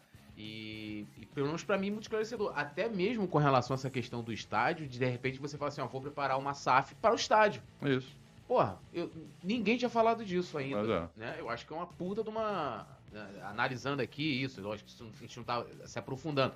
Eu acho maravilhoso. Uma boa opção, né? É. Uma boa opção. É, eu separei algumas perguntas aqui do pessoal do chat, do Olívio Silveira, do Paulinho Alves e do Rodolfo Luiz, e são de temas diferentes. É, agora a gente já pode Vamos sair lá. da SAF. Vamos para uma pergunta que eu achei muito interessante do Olívio. Muito interessante do Olívio, mas eu vou deixar para depois, que é sobre mercado sul-americano, porque o Flamengo não é tão ativo no mercado sul-americano de jogadores. Mas tem a pergunta do Paulinho Alves, que é um pouco mais relacionado a esse lado dos bastidores do Flamengo. É, a pergunta do Paulinho, Valim. Valim, você é a favor de democratizar as eleições no clube? Hoje só votam sócios proprietários com dois anos. Associados das demais categorias necessitam de três anos de vida associativa. E aí, Valim? Olha, em primeiro, primeiro lugar é o seguinte: a gente tem que mudar o estatuto. Nós temos o estatuto de 30 anos e que você tem lá não sei quantas categorias de sócio. Eu acho que isso aí tinha que ser racionalizado, pensar, discutido, tá? Uh, internamente, amplamente, a questão dos sócios, dos direitos dos sócios, dos deveres dos sócios e das categorias de sócios. Tem muita gente que fala, pô, você é a favor do, do, de votos de sócio-torcedor? Eu falei, cara, eh, não tenho opinião formada, mas eu procuraria lá o Internacional, o Fluminense, o Barcelona, o Benfica. Vem cá, como é que é a experiência de vocês? O que é o ponto positivo, o que é o ponto negativo? Depois leva-se para discussão e vamos saber, olha, votamos, não votamos, é, podem votar, não podem votar. Então, assim, ah, essa questão é, tem pouco sócio, é, tem pouco sócio. Eu não, eu não vejo é, esse ponto de ah, sócio proprietário dois anos, contribuinte patrimonial três anos. Eu não vejo isso como um problema. Eu acho é uma que... carência, né? Eu também não vejo como problema. É, como se fosse uma carência, você paga mais barato por um título e mais, barato, e mais caro por outro. Quem paga mais caro, vota antes, um ano. Quem paga mais barato, vota uh, um ano mais tarde, tá certo? Mas eu, eu vejo como a principal discussão é sobre o, o, o uh, quem pode, quem poderia ou quem poderá ou quem deveria votar para presidente do Flamengo que, que no Barcelona são 200 mil, por que, que no Benfica é tanto, por que, que no Flamengo é, são 10 mil que podem votar, mas vão 2, 3 mil, né? E assim, e, assim, então tem que ser feita uma análise. Eu, eu, sou totalmente a favor de fazer uma análise e depois se decide, não, vai ser assim, ou vamos ser assim, ou vamos, de, vamos definir uh, como é que isso tem que ser feito. É óbvio que o Flamengo é, pelo seu tamanho pela sua grandeza, deveria ter maior participação nas decisões pelos seus torcedores. De repente você pode fazer assim, olha, os torcedores têm poder de decidir isso, isso, isso, mas na eleição não. Ou não, tem poder de, de votar para presidente. Isso tem que ser estudado. Eu não tenho opinião formada, eu teria que estudar e ouvir de quem já pratica uh, essa forma uh, uma participação maior, quais são os prós, quais são os contras, o que, que eles acham que precisam melhorar. Eu sou sempre a favor de, de ouvir, analisar, discutir e depois decidir uh, pela maioria, obviamente. É, podemos entrar então, aproveitando, você guarda as outras perguntas, que a gente está falando de, de, eleição, claro, teve claro. Um, um, debate é, levantado pelo peruano. É, tem um porquê isso aí, né? Eu não sei se eu devo contar esses bastidores aí. É, Aquela mas... história, né? O Jabuti tá em cima da árvore e é. subiu sozinho. Alguém botou o Jabuti Alguém botou lá. ele lá. O peruano largou aí o lance. Primeiro ele colocou é, que era, ele queria, na verdade, dar a possibilidade do Landim concorrer a mais um mandato. Uhum. E aí, ele viu depois, até viu a entrevista dele lá no canal do Homem Mengão, do nosso querido Lula e do Pablo Caldense, mandar até um beijão para eles aí, dois grandes Lula, inclusive teve aqui. É, e aí ele falou, não, depois eu vi que tinha um negócio do Profut, porque no, no, no, na lei do Profut, ela, ela, ela ela so, é, aceita somente mais uma recondução né, de qualquer poder uhum. do clube, mas ela dá essa possibilidade de dois, quatro anos. Isso aí ela fala, ó, mandatos até quatro, até anos. quatro anos. E aí a, a minha pergunta seria, é, o que, que, você acha dessa extensão de mandato? Eu vi que você se colocou no, no, no Twitter, mas você pode até né, é, falar melhor aqui. E sendo a favor, se seria para o atual mandato, se não, como é que você está vendo também esse debate internamente? Segundo o peruano, ele vai protocolar, mas pelo que eu entendi da fala dele. Acho que já protocolou o peruano. É, não, ele, ele não protocolou, porque ele ia protocolar com a, extens... com a possibilidade de concorrer a mais um mandato. Aí ele viu que tinha um lance do Profut, e aí ele vai protocolar, porque assim, é, eu vou deixar esse bastidor para depois. É, me disseram que já estava lá na, na, na, Porque, assim, esse debate. Estudo lá pela Comissão de Estatuto Deliberativo. Então, esse... De três anos, não a extensão de um ano. É, então, e, e, esse debate. Porque, assim, primeiro, assim, para concorrer para mais um ano, a gente tem, tem que sair do Profut, né? Eu até outro dia fiz uma conta hum. maluca. O Profut é, parcelou em 240 meses. O Flamengo, se não me engano, está desde 2015 ou 2016. 15, é. Né? Pagou aí 5, 6 anos. Cara, pagou... falta muito pouco. Muito pouco. Tá. Então, assim, eu não sei se valeria a pena financeiramente falando. Não, não vale. Não vale. Quer dizer, tem que ver quanto é que tá os juros hoje comparado com os juros que, porra, for pela Selic, a Selic está muito alta, né? Às vezes você consegue uma linha de crédito mais baixa, paga o uhum. Profut hum. e fica devendo um juros mais baixo. Não sei.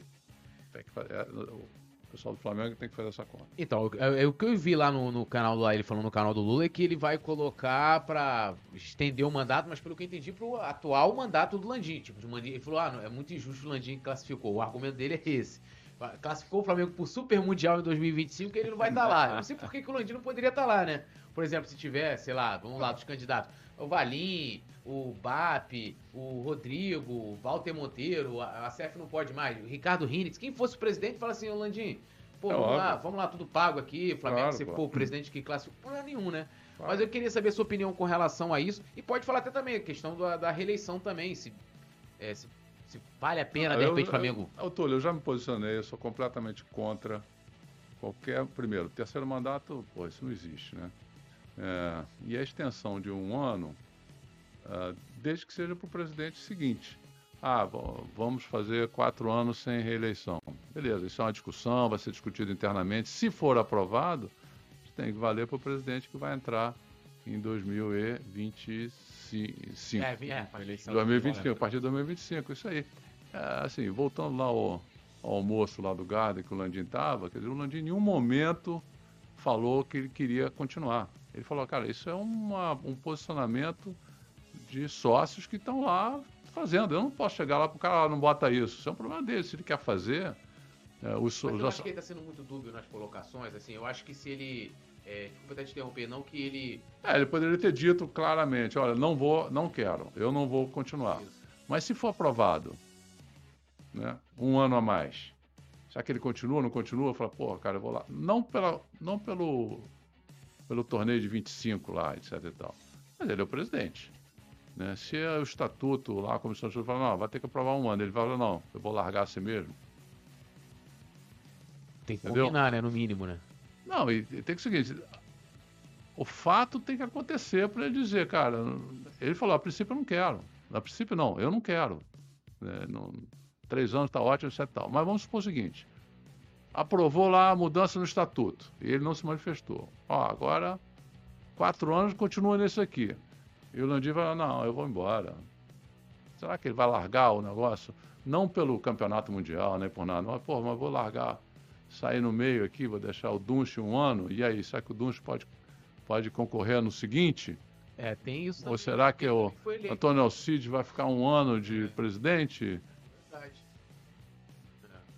Entendeu? Então, assim, é uma discussão que eu acho que não vai à frente. Eu espero que o presidente do Conselho Deliberativo, Antônio Alcides, negue provimento a essa, essas emendas, tanto da, da terceiro mandato, acho que nem existe, mas principalmente da, uh, da extensão deste mandato.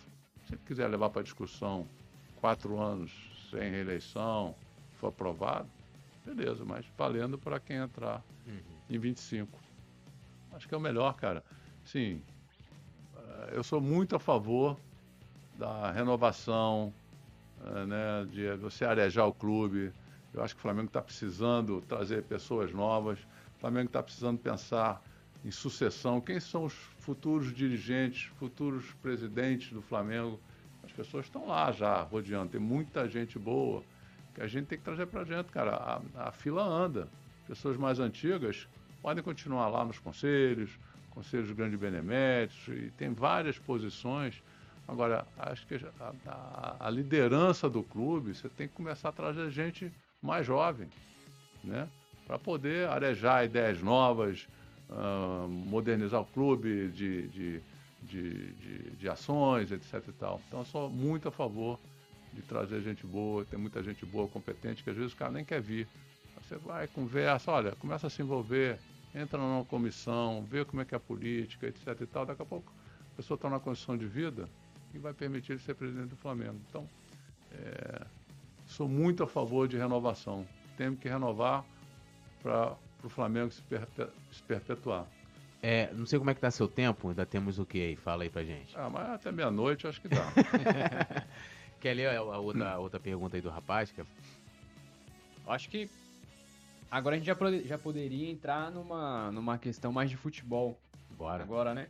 O que tu acha? É porque o Landim foi, foi. O Landim, ó, todo. É cada rima, né? Landim e Valim. É isso. O Valim foi vice de futebol no Flamengo no primeiro. No, no momento de reconstrução do Flamengo, quando não tinha dinheiro pra nada, né? Nossa. Imagina você vice-presidente de futebol com, é. com o dinheiro que tem o Flamengo tem agora. O Marcos Braz é um sortudo, cara. uma moleza de emprego dele. Aproveitando, aproveitando a, deixa. A draga que eu passei. Nossa, meu Deus. Foi mais difícil ser VP de futebol do que de finanças? Porra. Muito mais, cara. Mais do que presidente. Sério? Qual, qual a. É, é, é, mais difícil do Flamengo é VP de, de futebol. Mais do que ser presidente, não tenha dúvida disso. Então, aproveitando aqui essa a deixa, a pergunta do Olívio Silveira. Boa tarde, bancada. Boa tarde, Landim. É, Valim. É, por que o Marcos Braz não olha para o mercado sul-americano? Pois existem muitos jogadores top no mercado e perguntou se você vai se candidatar a presidente. A gente já conversou isso, Olívio. A aspas do Valim. Como foi que o Valim disse? Do... do da, da, presidência, se vai se candidatar ou ah, não. Ano sim, que vem a gente conversa. É. Ano que vem a gente conversa. Mas aí, pra poder chamar o dia e falar assim, ah, assiste depois no início. É, é só, só, só, voltar aí. É, mas a pergunta, por que que o Flamengo, Valim, não é tão ativo aí no mercado sul-americano para buscar jogadores latinos aqui? Ô, Olívio, acho que você tem que perguntar para Marcos Braz, porque não, também não sei como é que é o scout lá, o departamento de scout, que acho que é o Fabinho, né, que, que comanda, eles devem ter lá uma metodologia e eu, assim,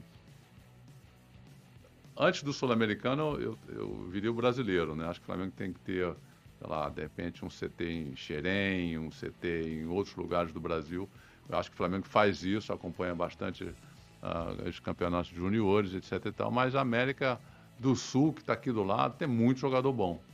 Né? É, não sei como é que está estruturado o scout do Flamengo, se tem uh, pessoas olhando o mercado sul-americano. Eu espero que tenha, Agora há pouco trouxe um menino de 20 anos do, da Colômbia, do Equador. Semana passada eu vi isso. Foi que é o novo Vinícius Júnior, né? É, é, é, é equatoriano, é equatoriano. Equatoriano, sim. Eu acho que eles estão monitorando, uh, sim. Se não estão tão agressivos ou trazendo mais jogadores, não sei uh, por quê. Mas eu acho que tem, sim, está estruturado, sim, para observar uh, jogadores do mercado sul-americano. Está trazendo o, o, nosso goleirão lá agora, o, o Rossi. Rossi. É. Rossi. Rossi que tá vivendo um drama lá no. Nossa senhora! Tá, tá lá no. no na Arábia, no Alnab. Comendo hambúrguer pra caramba. Já vi que ele tá lá com 200 quilos. É a, a situação, só para quem é, se desligou um pouquinho, o Rossi já tem contrato assinado com o Flamengo, pré-contrato, vai se apresentar ao Flamengo no dia 1 de julho, mas enquanto isso ele está emprestado para o Nasser, ele foi para o Nasser na intenção de ser titular do time, que é o mesmo time do Cristiano Ronaldo, só que depois de dois jogos, no terceiro, no terceiro jogo ali, é, na verdade, no segundo jogo, ele sofreu três gols, aí o técnico já viu que não era tudo isso, colocou um banco nele e tá até agora. Ou seja, hoje o Rossi ele é reserva do reserva do, do Al Nasser. Então, vai chegar no Flamengo naquele jeito, naquele jeito. E tem um outro superchat aí, quer ler? Pode, pode soltar aí, Túlio. Então, vambora. Bruno De Laurens, aqui. Esse Bruno, Bruno, rapaz. Inclusive, o Bruno, inclusive, tá convidado para vir aqui. Ah, é, o, fa... o Bruno ele corre. Se ele vier, vem também. Vem... Só... E aí, ó, Bruno? Olha, ó, ó, lá, tá intimado a vir aqui no Pode Falar, rapaz. Fazer uma dupla, eu e Bruno. Uma dupla aqui, ó. É, ele pergunta, Valim, sobre um dirigente se candidatar durante seu mandato como vice-presidente, sei que apoiou o Braz, mas você era contra. Qual a sua opinião sobre? Que inclusive também tem um lance da discussão da emenda aí, né? De quem é, é, for, é, tiver cargo público, né? Eletivo, no caso, de não poder se candidatar a de não poder ser eleito no Flamengo, né? Se candidato a colocar a voto. Mas ele tá falando especificamente daquela questão do, do Marcos Braz e aquela emenda também é, do Walter já Monteiro. Teve lá atrás, né? O Márcio Braga era presidente, foi, foi deputado, Sim. etc e tal. Assim, o... A Patrícia Murim também. A Patrícia. O Bruno, eu vou, eu vou uma questão antes uh, com você. É... E eu já falei isso aqui rapidamente. Eu sou completamente contra você ter pasta específica para VP. Tá certo? Então, assim, VP não tem que ser VP financeiro, patrimônio, futebol, etc, etc, etc e tal. Não tem que ter. Né? Porque eu acho que se você, se você quer fazer uma estrutura profissional no sentido de governança organizada, não pessoas, né? Porque você pode ter profissionais bons e pode ter profissionais ruins. Mas você quer fazer uma estrutura, você tem que ter lá o tal do figura que se chama CEO, o diretor-geral, etc. E tal, esse cara é que vai controlar embaixo. Né?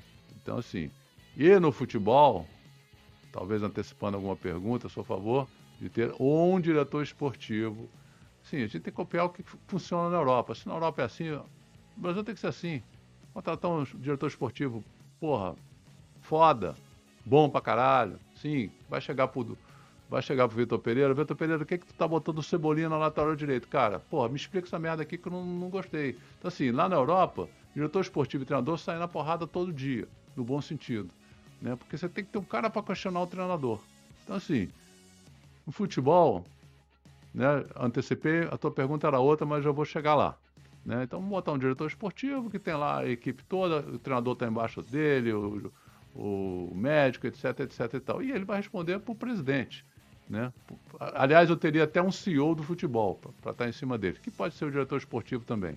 No final das contas, vai responder lá para o conselho, que vai estar o presidente e uns seis ou sete vice-presidentes. Então, assim, se você tem um vice-presidente lá, que o cara é político, mas ele não se mete no dia a dia do clube, não vejo tanto problema, tá? Posso até pensar nesse assunto que eu não tinha pensado, mas não vejo tanto problema. Agora, a partir do momento que você tem um vice-presidente, principalmente futebol, que tem um trabalho danado, né? Porque ele passa lá o dia inteiro, etc e tal. Mas tem a política junto. Eu acho que essas coisas não deviam uh, acontecer. Né? Na, na, estrutura atual do Flamengo, eu sou contra.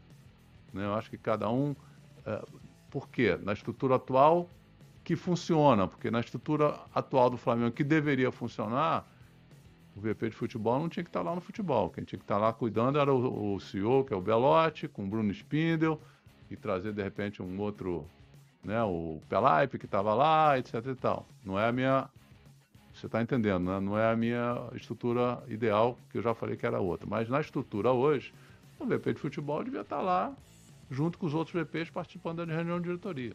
Não devia estar no dia a dia. Como você não está no dia a dia, eu não vejo grandes problemas disso. Tá? Agora, quando hoje, como você está no dia a dia, é, não dá, cara. Não dá porque é, a importância do Braz no futebol, o envolvimento do Braz no futebol hoje é muito grande. É de negociação, de ver problemas que está lá no futebol. Quer dizer, ele tem muito tempo gastando lá e ao mesmo tempo ele tem muito tempo que ele tem que gastar lá na Câmara dos Vereadores, etc, etc e tal. E acaba não, não assim, você se dá tanta atenção para um ou para outro, não sei como é que é a divisão do, do, do tempo dele, né? Então isso estaria resolvido, Bruno, se você tivesse uma estrutura de um presidente, um vice-presidente seis ou sete vice-presidentes sem parte específica que iam discutir todos os assuntos do clube. Embaixo você tem um CEO uh, ah, para o clube e um CEO, um diretor esportivo para o futebol, que se reportaria lá ao presidente, se ele quiser botar lá, um, ou o próprio uh, uh, grupo que tiver lá de vice-presidente, etc. E tal. Né? Então, na minha estrutura ideal, não, não vejo problema.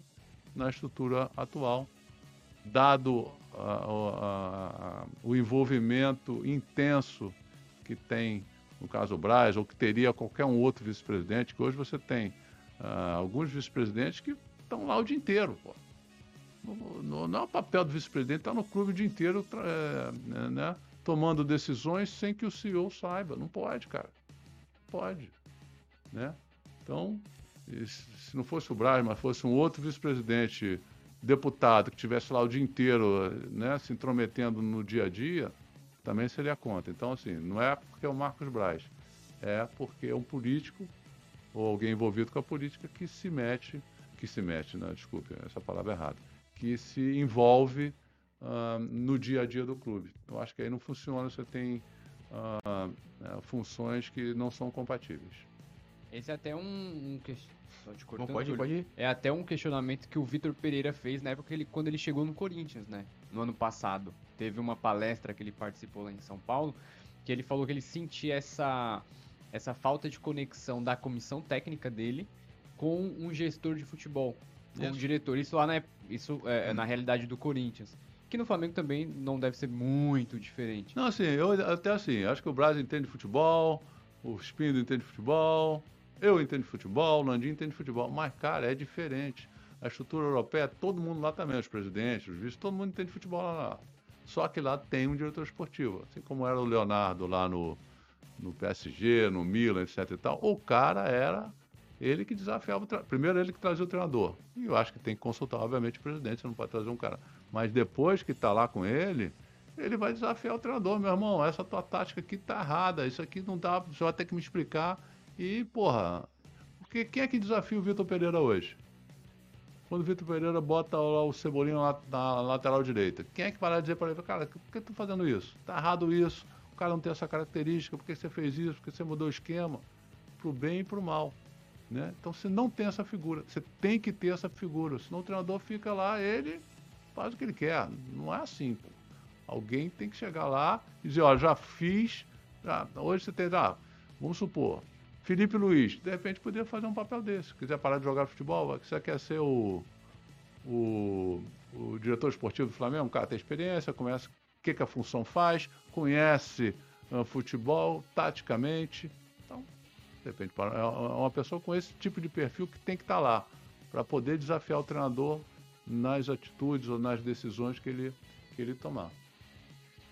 É, e, e, assim, você acha que alguém. Você falou do Felipe Luiz, mas por exemplo, o pessoal pergunta muito assim essa questão do, do Juan. O que, que o Juan faz no Flamengo, não sei o que e tal.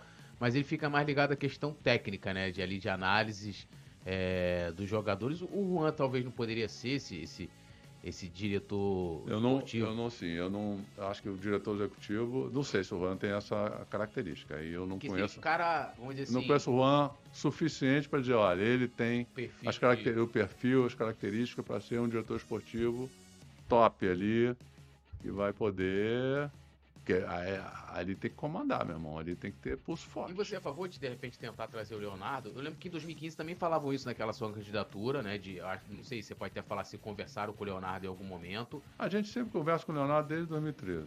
Uhum.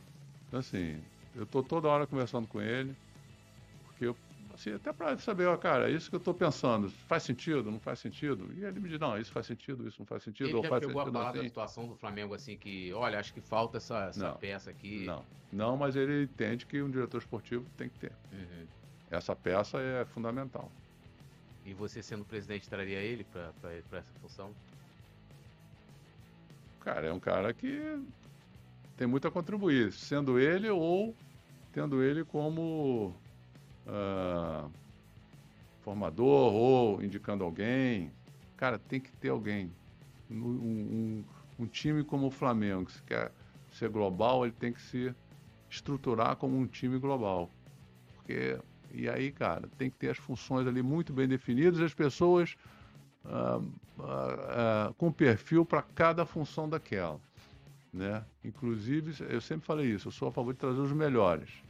É óbvio que um diretor esportivo você pode ter lá vários, mas em cada função você tem que trazer os melhores ah, do futebol brasileiro, do futebol sul-americano e se puder, se tiver também de futebol europeu, quiser trabalhar no Brasil e tal, tem que trazer.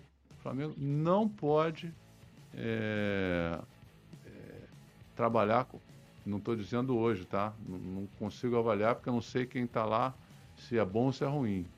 É, se forem todos os melhores, ótimo, fico feliz da vida. Se não forem, a gente tem que trazer os melhores. Espero que hoje a gente tenha os melhores profissionais lá. Não sei avaliar de novo, porque eu não estou lá, não vou no futebol há muito tempo, não converso com as pessoas de futebol há muito tempo. Na sua gestão, já teve algum jogador que você olhava assim e falava, poxa, esse cara aqui tem um perfil para ser um, um diretor de, de futebol? Cara, na minha época lá, não. É. não. Diretor de futebol, para mim, na época era o Pelé, que estava ótimo, cara. Porra. O Pelé me ajudou bastante. Me ajudou não, ajudou o Flamengo bastante.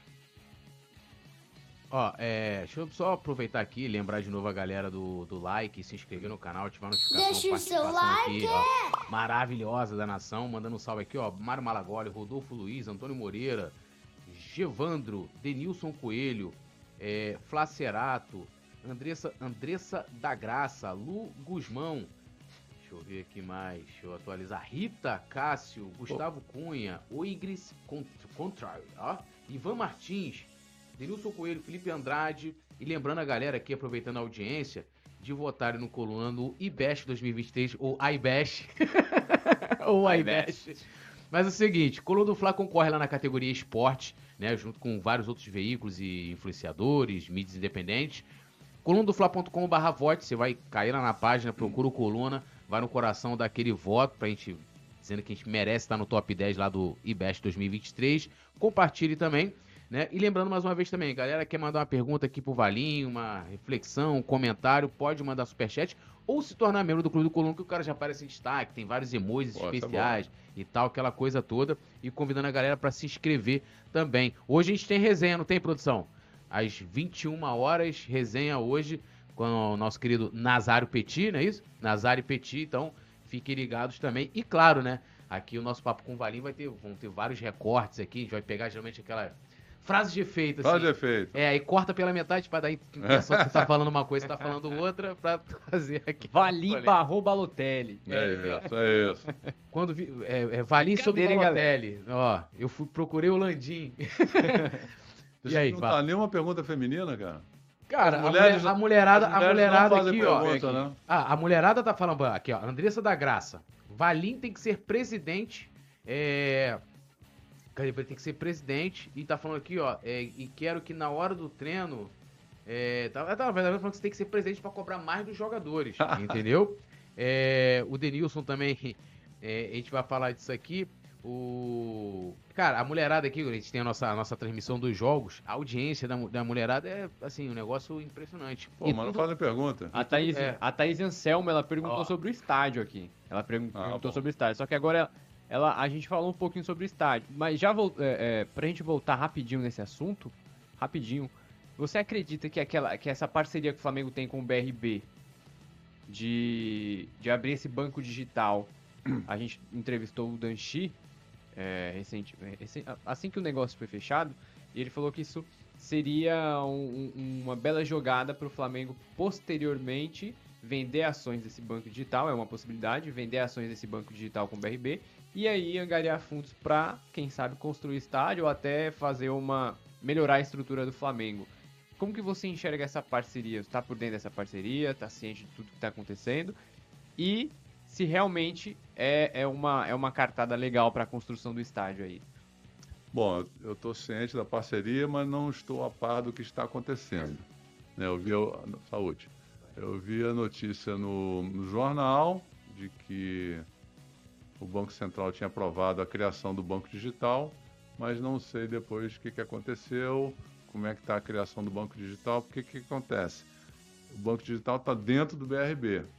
Você vai ter que tirar todas as atividades desse Banco Digital, separar do BRB, tira de dentro, faz uma outra empresa, banco digital, né, com aqueles clientes lá, os 3 milhões de clientes, etc e tal. O Flamengo tem 50%, o BRB tem 50% desse banco. E aí você pode fazer várias coisas, vender um pedaço para um terceiro investidor, você pode listar ações na bolsa, você tem uma série de pontos que você tem que fazer. Primeiro, qual, qual é a principal dúvida? Quer dizer, essas contas são rentáveis? Esse é o primeiro ponto. Quer dizer, você pode ter, vamos supor, pior cenário. Você tem lá 3 milhões de contas com 10 reais cada uma. Obviamente isso não vai ser rentável. Um bom cenário, você tem lá 3 milhões de contas, cada um com 10 mil reais. Vai ser uma coisa rentável. Então, é, para a gente saber se vale ou se não vale, vai depender da, da, da atividade dos clientes do banco e volumes de recursos transacionados que aí você vai saber, olha, isso aqui vale tanto, ah, ou isso aqui vale tanto. Sem isso, não dá para a gente saber se o banco vale 1 bi, 2 bi, 3 bi, 500 milhões, 100 milhões.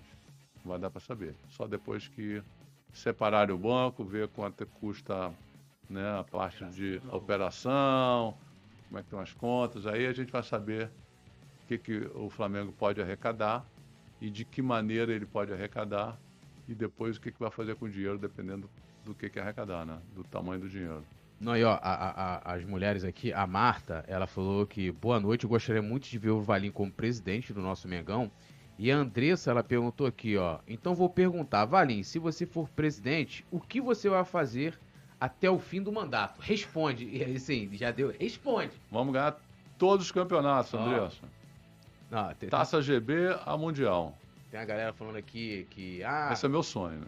É, fala pro Valim levar o Zico, pra, pra pode, pode ah, chamar o Zico, mas, mas sem ser para cargo. Isso, não, o Zico certamente será convidado se em algum mandato eu tiver alguma influência. Não, nem, não necessariamente compreender, mas o Zico tem que estar lá dentro. O Zico tem que ser o embaixador, o Zico tem que ajudar a contratar jogador. Pô, imagina a gente estar tá interessado no jogador, o Zico liga pro cara fulano, vem jogar no Flamengo, isso aqui. Porra, esse é um diferencial. O Flamengo vai viajar pro Libertadores, leva o Zico. Assim, o Zico tinha que estar muito perto do Flamengo. É... O Flamengo precisa do Zico muito ainda. E eu acho que o Zico tem muito a dar pro Flamengo ainda. É, essa foi uma pergunta do Mystic Johan aqui. Minha pergunta, Enzo Chaves também, que é membro do Clube do Coluna. É, eu queria saber sua opinião sobre essa questão aí da, da Liga né? A gente tem aí a, dois grupos agora, né? Tem a Libra e tem o, o Forte, Futebol Forte, futebol forte, forte, futebol. Forte Futebol. É, e eu acho que foi, não sei se foi ontem ou anteontem, mas teve até uma divulgação, né? Que a, a Libra ela divulgou ali uma. fez uma projeção, na verdade, ó, se a gente arrecadar 2 bilhões, o Flamengo é, arrecadaria tanto, falando justamente dessa. Porque a, a Forte Futebol, Futebol Forte, é um nome muito ruim, né? É, eles, eles alegam, tipo, ah, a gente não tá com eles porque é um desequilíbrio muito grande, o Flamengo ganha mais, o que é uma hipocrisia, porque até o pessoal que tá lá na, no outro grupo, eles não querem ganhar, por exemplo, pegar lá o Fluminense, né? É, o Fluminense não quer ganhar a mesma coisa que o Bangu, né? Essa, essa então, assim, a, o discurso ele fica, né? É, assim, até. É, acho que o campeonato você deu uma ideia. Acho que o campeonato carioca deve ser igual para todo mundo. É, mas eles não vão querer, né? Eles não vão querer. O, lógico, eu até falei sobre isso ontem. Falei, você não pode também criar uma distância exorbitante, né? é, nessa situação. Como é que você vê esse, esse debate aí de, de liga? É, você acha que isso de fato vai, vai acontecer? Tem chance para sair? Eu, eu tô meio com receio, não, não consigo ver. Porque, como é que vai fazer o Campeonato Brasileiro? Dois grupos? Como é que faz? Bom, eu acho que vai sair. Porque no final das contas, é, todo mundo está deixando dinheiro na mesa se não sair, né? É, talvez Flamengo, Corinthians negociando, o Palmeiras negociando direto com as televisões e tudo consigo valores relevantes, os outros clubes ah, não tanto. Primeiro, eu acho que vai sair. Segundo, eu torço para sair, porque acho que é bom para o futebol brasileiro, é bom para todo mundo. Acho que as receitas vão aumentar substancialmente. Você tendo uma liga sendo gerida independente, com uma excelente gestão. É, a visibilidade do futebol brasileiro aumentando, você começa a trazer patrocínios, começa a, a trazer interesses de outros uh, lugares do planeta. Então acho que é fundamental. Eu torço para que consigam chegar a um acordo. Não sei nem se é possível ter duas ligas, mas enfim. É. Se, tiverem duas, se, se, acontecer duas ligas e puder ter, não sei se pode, se a CBF vai concordar, a CBF tem que uh, chancelar, né? Aí a Libra, para mim, vai sobrar, porque uh, são os, os, maiores times é. do, do Brasil. A outra dos 12 grandes tem três, quer dizer, três não, o Atlético Paranaense é. É, um, é um time bastante relevante agora, mas acho que o, a, quantidade de torcedor da Libra é muito maior do que a quantidade dos torcedores da Forte Futebol. É, e a visibilidade também, do, pô, tem Palmeiras, uma liga que tem Palmeiras, Corinthians, Flamengo. Você tem, no mundo, você tem no mundo inteiro um padrão lá de divisão. É, e já devem ter feito isso. E, e que eu acho que a Libra está propondo, talvez seja um modelo mais justo, talvez precise ajeitar alguma coisa, que é um modelo de transição. O Flamengo não pode chegar em um primeiro momento já abrir mão de um caminhão de dinheiro. Né? Qualquer lugar que você faz um, uma disrupção, você tem um, um período de transição. Olha, está aqui, se está ganhando tanto, mas o seu percentual vai, vai diminuir, mas em compensação, a sua receita é, absoluta vai crescer. Então, no final das contas, você acaba não perdendo. Então, você tem que ter um período de transição com algumas regras. Eu acho que essa é a melhor maneira. E chegar lá ao longo de 3, 5 anos, qual é? Chega lá no valor que o Forte Futebol quer. É, é um período de transição. Todo mundo tem que ceder. Não adianta querer dizer, ah, não vou dividir igual para todo mundo. Tá, então. Vão acabar perdendo, porque clubes com maior apelo, maior torcida, vão fazer seus acordos e vão tocar sua vida. É, eu vou torcer muito aí para que dê certo, que a gente precisa, né, ver o futebol brasileiro fato transformar um produto, né, ter uma liga bacana como isso, a isso, isso, isso vai ocasionar que muitos meninos demorem um pouco mais a ir para a Europa, porque vão, eles vão para a Europa não é só por causa do dinheiro, vão para a Europa porque eles vão competir com os melhores lá. Se a gente conseguir manter os meninos aqui por mais tempo, né, os meninos que têm qualidade, vai ser um, um, um futebol competitivo também, que eles vão querer ficar aqui uh, há mais tempo, porque vai ter o futebol competitivo e vai ter dinheiro para poder pagá-los também antes de eles irem para a Europa. Então eu vejo que é a gente só tem a ganhar com a liga, né? E as pessoas, os, os dirigentes, o problema, cara, é que assim é muito ego, 40 egos diferentes, cara, é muito difícil você conseguir ajustar isso. As pessoas é, tem que chegar a uma solução. Eu não vejo alternativa, porque senão nosso futebol vai continuar claudicando e aí você vai ter mesmo, né? É, Real Madrid, Barcelona e mais um Atlético Madrid ali que vão dominar esse futebol uh, mais para frente, porque os, as maiores receitas vão continuar com esses clubes aí. É, podemos ir pro, pro bate-bola? Claro. Então, claro. vambora. Antes aqui da gente ir pro bate-bola, é, o Daniel Serra comentou, né? Valim, você não acha que o Flamengo tem 1987 motivos para não entrar numa Liga Brasileira? Lembrando, né, lá do, da Copa União de 87. Quer responder ele? Cara, é Daniel? É, Daniel Serra. Ô, Daniel Serra, é... A gente já sabe que é um campeão de 87, cara. Essa, essa história, para mim, eu não tenho a menor dúvida. Acho que ninguém tem dúvida. É, o, o dito campeão está lá na segunda Série B, essas coisas todas, lá com os problemas dele, deixa quieto lá. A gente, o Flamengo é o maior do Brasil, o maior da América do Sul atualmente.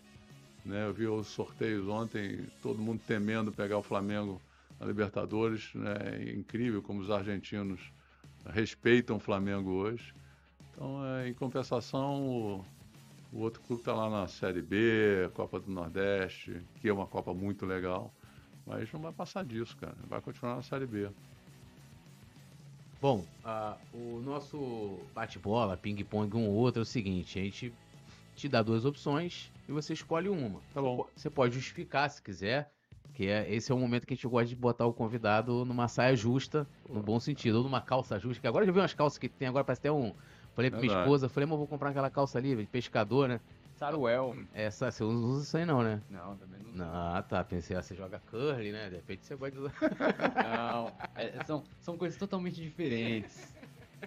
Não, você tem um gosto bastante exótico, mas assim, tudo bem, eu também tenho um gosto exótico também. Você quer que eu comece? Você começa? Pode ir, pode ir. Então tá bom. BAP ou Rodrigo Duns? não tem contexto, não tem, é um ou outro. Mas se você quiser explicar também, fica à vontade. Não, não, são, não, são, candidatos ainda. Do dia que eles forem candidatos, eu respondo. Vai. Serviço de futebol ou de finanças? Finanças. Cláudio Prakovnik ou Toches? Em relação a quê? Aí fica a seu critério. Ah, os dois no mesmo nível. Gabigol ou Zico? Zico, pô. Vamos lá, SAF ou modelo atual de administração do Flamengo? Do Flamengo? É. Modelo atual. Então agora vamos pro 0 a 10, né?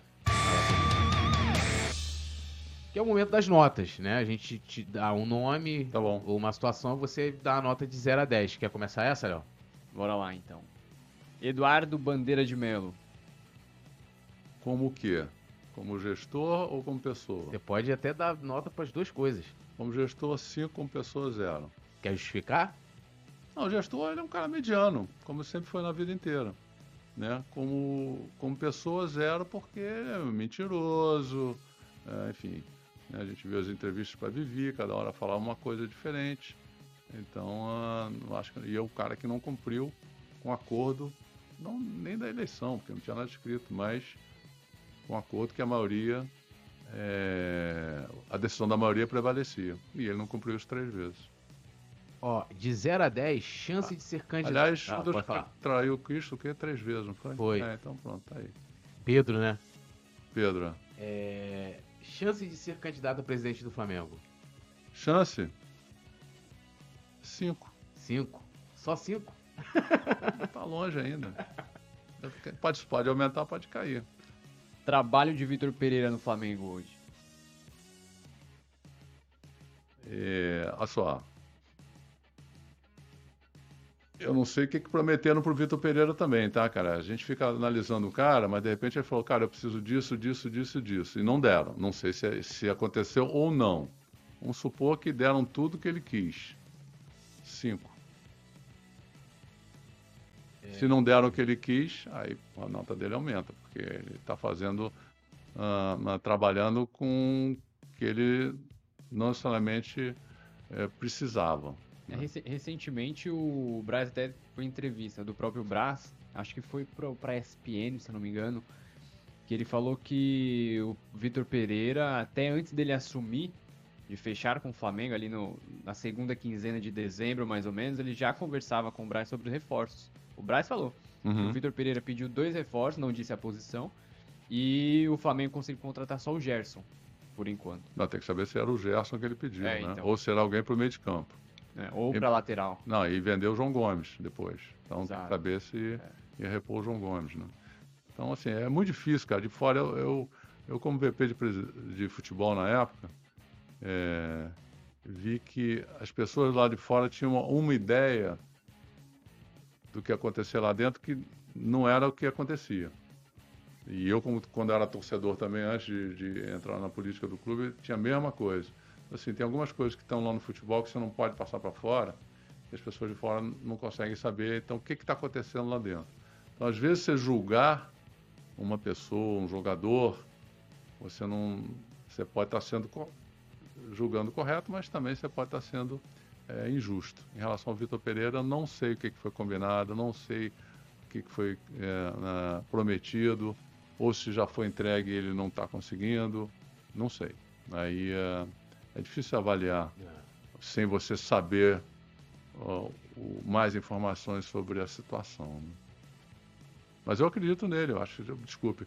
Não, o Jorge Jesus elogiou, fez maiores elogios pro cara.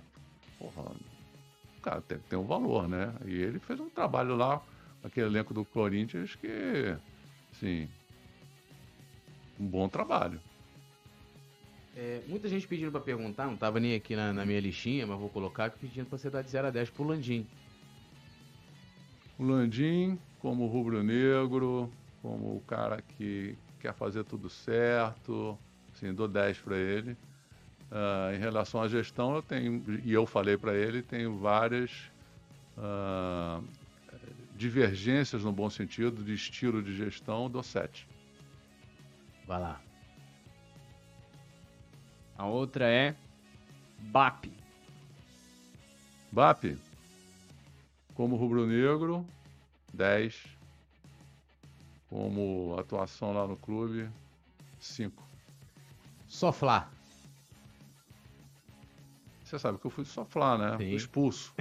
fui. Cartão vermelho. Sem me contarem, pô. Então eu fiquei lá, falei, pô, nem, nem falaram porque que eu fui expulso, pô. Cara, soflar é um grupo político, uh, tem pouca interação com eles, tem pessoas boas, né? Não, é, ah, porque eu sou... Às vezes as pessoas rotulam, ah, soflar, só tem gente ruim. Não, negativo. Mas tem muita gente boa, muita gente capacitada, tem muita gente ruim, muita gente fraca. Então, assim, eu boto cinco, porque aí 10 para as boas e zero para as fracas. É, é, é, até acabou aqui, né? Mas eu, eu tinha. Já, pô? É... Ping-pongzinho sem vergonha. Então, eu queria que você falasse rapidinho. Do... Então, é, é, Mano Menezes, assim, até hoje. Eu lembro que uma, eu lembro de ter visto uma entrevista sua que você falou assim: ó, o cara nem mandou uma mensagem para justificar. Ele depois, em algum momento. Não, nunca. Nunca entrou em contato? Nunca entrou. Ele você... disse que depois de entrar. Eu, que um dia eu descobri por que, que ele fez isso. Eu até descobri, mas não era o que eu pensava. É, mas o que que é? Foi. Ah, isso aí. Mas foi uma, mas foi uma questão pessoal. Pessoal. Pessoal, pessoal dele. Foi. Questão que é, não teve nada a ver com relação a tipo, ah, os jogadores não estão. Não, ele, ele inventou essa história que tinha interferência, tinha não sei o quê. O problema é o seguinte: o Mano, na época, queria pautar as entrevistas dele. Quer dizer, ele queria fazer. Ah, eu quero dar entrevista hoje para isso, para isso. fazer cara, só. Você tem que combinar isso com o clube. O clube tem uma estratégia de comunicação. Você não pode chegar e falar, ah, hoje eu vou lá, hoje eu vou cá. Não, vamos combinar que é a estratégia de comunicação, que acho que era até a filha dele que coordenava a comunicação Isso. dele, pessoal, etc. Rede e tal. Social. Vamos fazer de uma maneira que né, o clube é que tem que ser prioridade nisso daqui. Mas foi essa única discussão e depois não teve problema nenhum. Ele, ele até entendeu. Não sei se ficou meio puto na época, mas a coisa funcionava assim. Fala que isso não é bagunça, cada um faz a sua comunicação separadamente. Não. Tem uma estratégia, a sua, a, a, sua comunicação vai ter que caber dentro da estratégia do clube. Foi só isso. Então não teve, ah, o jogador não entende a minha tática. Não foi nada disso. Foi um problema pessoal dele. É, e eu só descobri um ano depois. Né? E, e... e, foi bom no final, achei ótimo, é. porque o Jaime entrou, o grupo se motivou e, e ganhamos a Copa do Brasil e, e o Campeonato Carioca e tudo. Foi bom. A males que vem para bem. Verdade. Mas foi uma decepção. Foi uma decepção, né? Se fosse dar 0 a 10 pra ele, quanto que você daria pro Mano? Zero. Zero. e pro São Paulo? Que nem o, que nem o Gerson. Zero. e pro São Paulo? Zero, mentiroso. é, eu ia acrescentar um nessa, nesse ping aqui. Sabe porque o, o São Paulo podia até ter ligado e falar, cara, eu vou ter que dizer que não teve, porque senão vai me quebrar aqui, eu vou ter que pagar uma multa de 10 milhões, 20 milhões para a Federação Chilena, mas depois que eu sair, eu vou lá e digo que você. Uhum. Hum, nunca falou. Porra. Eu acho que ele, ele, talvez ele pensou que não teria a repercussão que teve. Porque eu lembro assim que no dia, o, o Fred Gomes que conseguiu, sei Outro lá. Outro dia eu descobri, eu não ah. vou te mandar. Eu tô com a minu... jogando e-mail fora, não sei o que, não sei o que. Tava lá a minuta do contrato dele. Caraca. Um louco. Há uns três, um mês atrás. Que isso, manda mesmo. Foi em 2015, 2015 né? Foi, 2015. final de 2015. e, o, e o empresário falou, pode falar. Eu falei, aí eu falei, tu acha, porra, tem certeza? Não, o cara falou, pode falar. Eu falei, então tá bom. Se pode falar, vamos falar, pô. Eu ia acrescentar, ia não, né? vou acrescentar aqui nesse, nesse ping de 0 a 10 a nota pro Valim Vasconcelos. Cara, Valim Vasconcelos, como rubro-negro, um cara que se dedicou, né, botou a cara tapa lá no início, foi, não foi fácil não, tanto na eleição quanto no VP de futebol, é, paixão pelo Flamengo, o interesse de ter sempre o melhor para o Flamengo, assim, tem várias coisas que, e assim, vocês podem ter certeza que aquela, aquele lema, é, tudo pelo Flamengo, nada do Flamengo, isso aí, é, vocês podem ter certeza que eu sempre pratiquei e sempre vou praticar. Porque, pô, não depende do Flamengo. Assim, a minha maior alegria é o Flamengo ganhar. Né? O Flamengo ganhar, o Flamengo tá bem, o Flamengo ser respeitado. Né? Isso é a minha maior alegria. É, nesse ponto eu daria 10. Ah, ah, lá na gestão do Flamengo, assim, muitos erros que eu tive ah, reconheço, aprendi muito, tá? Eu acho que não seria um bom presidente, uh, como se um dia o futuro eu for, porque eu não conhecia nada do clube, não conhecia as pessoas. É, peguei uma pasta, um pepino danado que o fogo sobrou lá, final das contas. Quando eu vi, só tinha futebol na frente. Aí eu falei: não, tá bom, eu mato no peito e vamos embora. Né?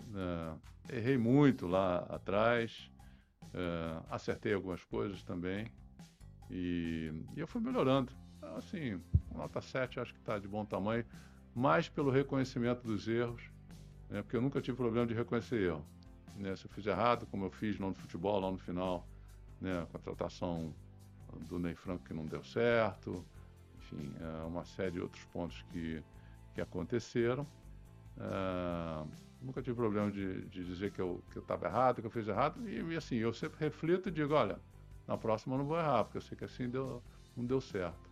Então, ah, pelo, pelos erros e os acertos que eu tive, acho que uma nota 7 pelo menos dá para passar, né? Passa de ano. direto, é, passar direto. De ano. Ó, eu tenho aqui, fosse, eu queria falar aqui de Flá 21, que é um, né, que foi o embrião da Chapa Azul. É verdade, foi em 2009. 2009. É isso, eu tava lá. 2000. E o BAP também tava. O BAP também tava. E, assim, Prakovnik também tava, o Areias. Areias, é, grande Areias. Tá sumido, inclusive. Tá, Areias tá na Serra agora. É. E, tá rico, pô. Pô, e um cara também sensacional, né? Que teve uma participação muito grande, que eu vou dizer assim, impulsionou o marketing no futebol brasileiro, pô, né? Ali em 87 na Copa União. Não, e teve, ajudou bastante na eleição de 2012 também. Sim, sim. Teve uma participação importantíssima. Muito, muito grande. E assim, eu teria milhões e milhões de assuntos aqui pra gente falar. Eu espero que de fato você volte um dia aqui. Não, só se o Bruno vier. O Bruno Aí, ó. A gente vai fazer esse recorte, botar pra poder intimar o Bruno Delaunit pra estar aqui com a gente aqui. E assim, eu quero agradecer demais o Valinho. O Valinho é um cara que eu tive né, o privilégio de conhecer em 2012, quando ele era candidato, depois teve aqueles problemas todos, depois ele foi vice-presidente de futebol. E independente das críticas, né, que a gente, pô, ainda mais como ele falou, né, o futebol do Flamengo é aquele cara que tá ali de frente, então geralmente é o mais criticado.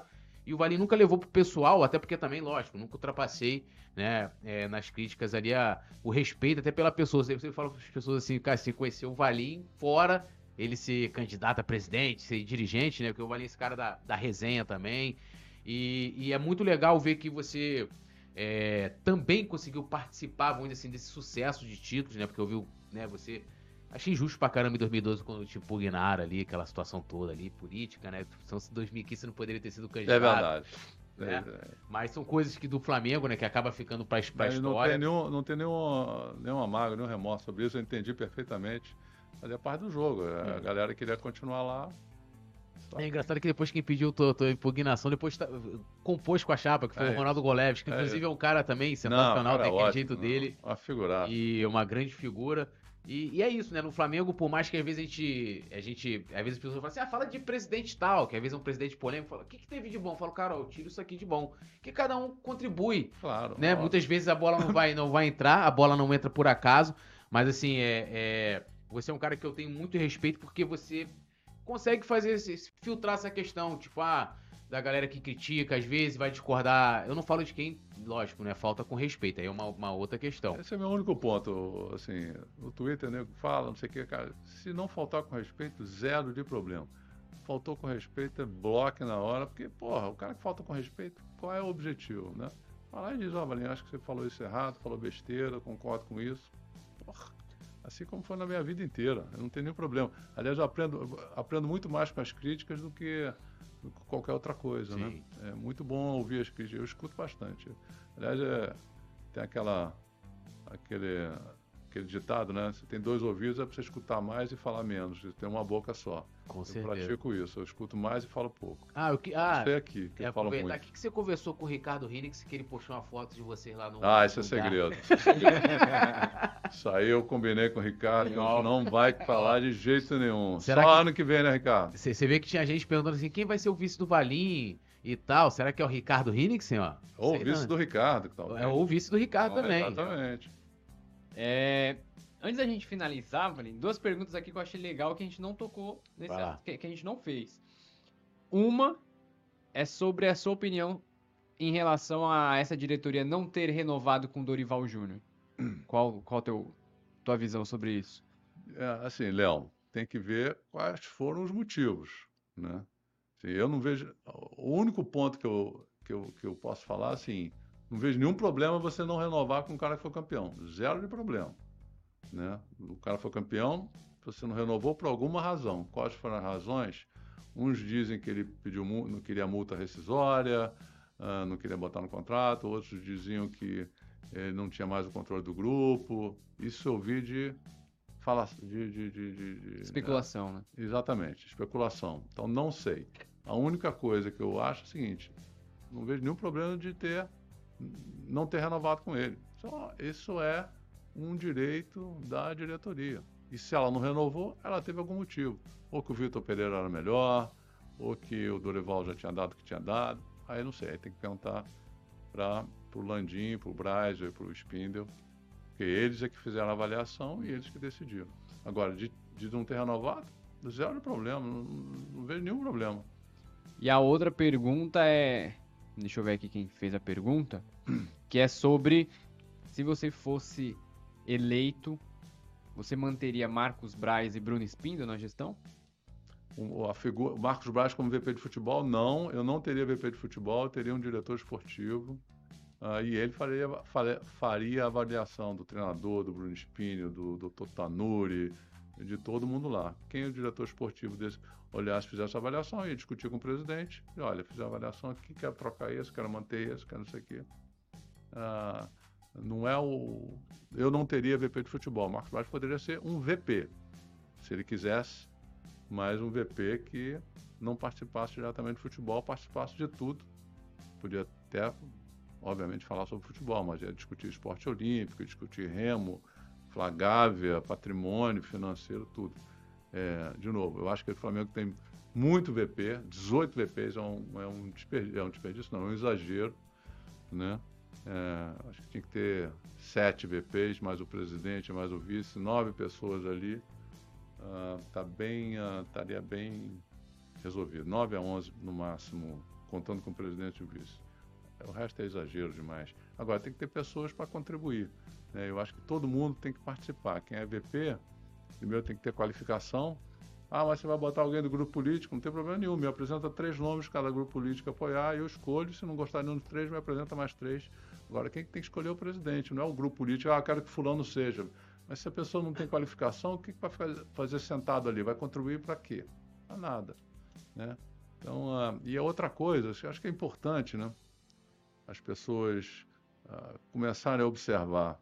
Quanto mais perto da eleição tiver, mais os discursos vão estar alinhados com o que todo mundo quer que aconteça. Então, então pessoas que sempre foram contra alguma coisa, à medida que a eleição vai chegando, vai, não, eu fui contra não, eu sou a favor daquele negócio. Não, assim, tem gente que faz um discurso para ganhar a eleição e um discurso para, é, depois da eleição, para gerir o, o clube. E assim como qualquer outra instituição. Então, assim, começa a anotar, a, pegar as posturas lá atrás e vendo como é que as coisas estão mudando, como é que as opiniões vão mudando, estão se adaptando para poder. Então, o dia que eu, se eu for candidato e se tiver um grupo, etc, etc e tal, eu vou dizer o seguinte, ó, vai ser assim e vai ser assim. E se quem eu apoiar, eu vou ter que ter a certeza, se eu não for o candidato, olha, o grupo vai ser, falou isso na, na, na proposta, no projeto de, né, e vai cumprir aquilo dali. Porque não dá para você fazer uma coisa e depois fazer outra. A gente está cansado desse tipo de coisa. É, e além disso, lembrando que a pergunta foi do Everton Rosendo, e tem uma galera, e não é só uma pessoa, hein? Tem uma galera aqui que tá falando Valim presidente, Zico vice. Aí, Túlio. Não, aí não dá, cara. O Zico não pode ser vice de ninguém, Olha, cara. O, o Zicão, melhor ele. Eu, eu, prefiro que o Zico se preserve, né? Por mais que eu acho que hoje, hoje é muito mais fácil né, dele participar de uma gestão que quando ele foi né, diretor de futebol lá em 2010, né? Mas aí teve toda aquela ah, saída é ali. É muito. Pô, né, ele foi muito maltratado ali em 2010, cara. Eu... Ele tentou. Ele, ele entrou numa roubada sem saber que ia ser uma roubada. Ele tentou ajudar, indo né, na, na boa fé de que pô, tava ali para ajudar e, e fizeram com ele que eu realmente eu, foi muito triste. É um cara que merece toda a consideração do, da diretoria do Flamengo, do Flamengo, do clube. Né? Tirei a dúvida aqui se é Ibesh ou Aibesh. Ih, peraí.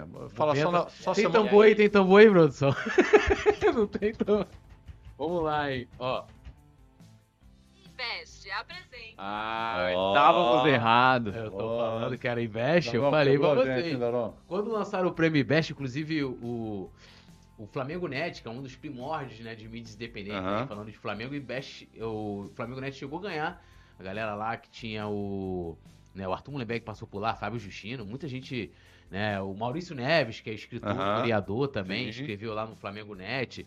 E o Flamengo Net já ganhou algum, algumas vezes o IBEST lá na categoria lá de influenciador. O importante é que é IBEST. IBEST. E vamos botar todo mundo no Coluna do Fla, galera. Isso aí, aí. Isso ó. aí. Coluna do Fla.com barra vote. Então, Isso. Ó, votem aí. E, e vale mais uma vez quero te agradecer. Ô, ô Léo, foi sensa, você vai falar também. É, espero que você volte mesmo aqui. Vou voltar. Uma outra oportunidade. Porque tem muitas e muitas histórias. Porque assim, você vê que é engraçado, né? As pessoas que a gente convidou ano passado, que também tava nesse momento Paulo Souza, vamos dizer assim, que era... a gente acaba. É, momento é, Paulo Souza. É, no momento Paulo Souza. Agora gente, é o momento Vitor Pereira. Agora é o momento Vitor Pereira. Se fosse o Simon, ele ia falar que era o momento Paulo Souza, que até hoje o Simon é tão traumatizado que ele confunde, ele chama o Vitor Pereira é, de Paulo Souza. E aí a gente entra nessa questão de muito do que das pautas, questões negativas, né? Tipo, ah, pô, tá errado assim, o que, que você faria aqui assim, assim, assim, assim. Lógico, tem também os, os assuntos né, do momento, ah, mudança de estatuto e tal. Mas, com certeza, de você voltar numa outra oportunidade mesmo. Quem sabe até com o Bruno Delaurits aqui. Bruno Delaurits, ele. Qualquer assunto ele domina, meus amigos. Qualquer... Não, sei, eu vi. Chama ele, ele. Quero ver ele dominar o curling. Sabe tudo. Aí, aí eu quero. É um, isso é um desafio. Isso é um desafio, a partir de curling, do, do Bruno com o Léo. É, Valim, você, presidente, vai colocar o curling no Flamengo? Poxa. Se você arrumar patrocínio, bora. então, Vale, foi um prazerzão te receber aqui, uma honra muito grande. Como eu falei, quero, espero que você volte aqui no, no, no Pode Flá. E que você deixe aí seu boa noite, suas redes sociais também, você é bastante ativo lá no, no Twitter, né? Sempre dando opinião, interagindo com a galera também. Pode ficar à vontade aí. Não, primeiro eu quero uh, agradecer pelo convite. É muito legal, eu adoro falar sobre Flamengo, sobre futebol, né? Contar os causos, os causos e também falar sobre a minha, opinião, o que, que eu acho, né, o que, que eu penso para o Flamengo, né, como é que eu imagino o Flamengo ideal para mim. É, então, é, foi um prazer. É, essa galera, é duas horas, realmente, vocês são top. Não sei se todo mundo conseguiu assistir, né? Mas muito obrigado aí por ter ficado esse tempo inteiro. Espero que eu tenha esclarecido algumas dúvidas. O que não ficou claro, o que não ficou esclarecido, pode mandar pelo Twitter que eu respondo lá, tá bom? E é isso. Vamos essas duas semanas aí agora para a gente faturar o Carioca, começar bem a Libertadores. Isso é fundamental para o resto do ano uh, do Flamengo, né? Então todo mundo vai estar torcendo, tenho certeza disso, e a gente vai vai buscar força de onde as pessoas imaginam que não tem, mas aquela camisa jogar sozinha às vezes, né? Quando a gente está precisando. E vamos superar isso tudo. Vamos ver se a gente consegue ter um final, meio final de ano, com bastante alegria, tenho certeza que vai ter. Um abraço a todos, saudações rubro-negras. TMJ. e ó, lembrando também, né, que semana que vem a gente vai ter aqui o, o Marco Aurélio Acef. Opa! Né? o grande ACF que é, acabou passando por um momento agora conturbado lá no Flamengo, ele vai explicar aqui pra gente. Marquinhos tem que botar né, gelo na cabeça. Gelo Marquinhos. na cabeça, né? Gelo no sangue, não, gelo na cabeça. É, no sangue não, Marquinhos na cabeça, Marquinhos. Porra. Marquinhos, Marquinhos, um grande, grande amigo também, parceiro, vai estar aqui na semana que vem é, no Pode Flá. Lembrando pra galera também que os cortes aqui do Valim já, já estão já correndo já no Twitter, é já tem, já Instagram, tá rolando, já, já tá rolando. Tá rolando. E agradecer aqui ao Léo mais uma vez. Valim, mais uma vez, obrigado pela disponibilidade, né? E, assim, prazer. Um prazer muito grande. Léo, valeu aí pela parceria, pelo, pelo papo também, pela resenha. E eu vou te dar essa. Eu vou fazer igual o Rafa fazia comigo, te dar essa essa honra de encerrar os trabalhos, que... pedindo pra galera, pra você acertar, porque vocês ficaram tudo assim, sabe nada lá, é iBash. Tipo assim, ó, iBash, você não é. sabe de nada, porque de fato eu não sei falar inglês, né? É, sei falar Super Nintendo, Playstation, é. Mega Drive, hambúrguer, né? hambúrguer, né? McDonald's, né? Mas esse negócio de ai, porque meu telefone é, é outra parada, né? É. Aí, não é a IBEST. Eu vou te dar essa oportunidade de pedir pra galera votar no prêmio, falar o nome correto agora. Vou é. tirar onda, né? Não, vou, vou, deitar em cima deles agora, mano. Vou deitar eu, em cima dele. Eu, eu, queria pedir desculpa. eu, ao vivo aqui para mais de 40 milhões de Gabigol até caiu, coitado. Ah, o Gabigol, é. Gabigol ficou até emocionado. Peço desculpas por ter discordado nos bastidores de Túlio Rodrigues, o poeta. Nada. Mas é isso, nação. É, brincadeiras à parte, a a premiação tá correndo solto lá. Até que dia a votação? Eu não sei como é que, como é, que é a produção. produção. Até que dia que vai a votação? É durante essa semana, então. Pô, então. aí depois, pô. Vambora. E aí você que é torcedor flamenguista não vai deixar no... o nosso portal que fala sobre o Flamengo, que é exclusivo sobre o Flamengo, você não vai deixar a gente pra trás, né? É... Vai lá no site, colunafla.com.br dele, pô. É. Sotaque carioca, é, eu vim de longe. Assim aí, brother. Meu sotaque, meu, sotaque, meu sotaque é paulista. Meu sotaque é paulista. E aí, é, vota lá, colunadofla.com.br vote, que aí você colabora muito para que o Coluna do Fla chegue no topo e seja o melhor portal de esportes da internet. Já somos, falta só votar. É, falta só a premiação, né? Falta só a premiação. Se é aquela... ganhar, o que, que vai ter? Vai ter sorteio de manto sagrado. Oh, oh, aí falou com convicção às 7 horas e 11 minutos oh, da tá noite. Tá gravado, né, galera? Tá gravado. Então é isso, galera. Chegamos ao fim do nosso Podflá 43 com Valim Vasconcelos. E foi um papo muito maneiro, um papo bacana demais. Eu, particularmente, é a minha primeira participação aqui no Pode Falar, primeira de muitas aí. Estreou bem, pô. É, aí, Estreou no 43, camisa do Pet 2009 e com... E, e com, com o Valinho, olha só. Foi, foi uma honra estar aqui. É, a gente, claro, eu e o Túlio, eu e o Rafa, é, o Túlio e Rafa, muitos outros Pode, pode Flas virão pela frente e... É, é, é complicado. Pode Flas. É complicado, é complicado. Para paulistano falar é complicado. pode E aí... E aí foi uma honra imensa pra gente aqui do Coluna do Fla. E agradecer também, Valim, pela disponibilidade. É, ele falou assim que chegou: pautas a rodo. Quem que pode perguntar o que quiser, sem censura, não tem é, sem censura, não tem nenhuma barração. Então é isso, galera. Finalizamos. Se você ainda não deixou seu like, clica no joinha, se inscreve no Deixa canal. O seu like. Eu sei que tem muita gente que está assistindo, mas não está clicando no joinha. Isso é isso complica. Então, já podemos finalizar, Túlio? Vambora. Só, só fechar o. Como é que é? Fecha a conta e passa a régua. É, é. deles. Chora na minha alegria. E vamos ser campeões, hein? Vambora. É isso aí. Alô, nação do Mengão! Esse é o Coluna do Fla. Seja bem-vindo se inscreva no canal, não esqueça de deixar o seu like, pega o link, compartilha para geral, comente, comente bastante, queremos te ouvir. Aqui você tem a melhor transmissão dos jogos do Flamengo na internet. O Coluna é brabo e tem o Podfla, o podcast da nação. É muita resenha e um show de cobertura do maior do mundo, do jeitinho que a nação merece. Esse é o Coluna. Saudações rubro-negras.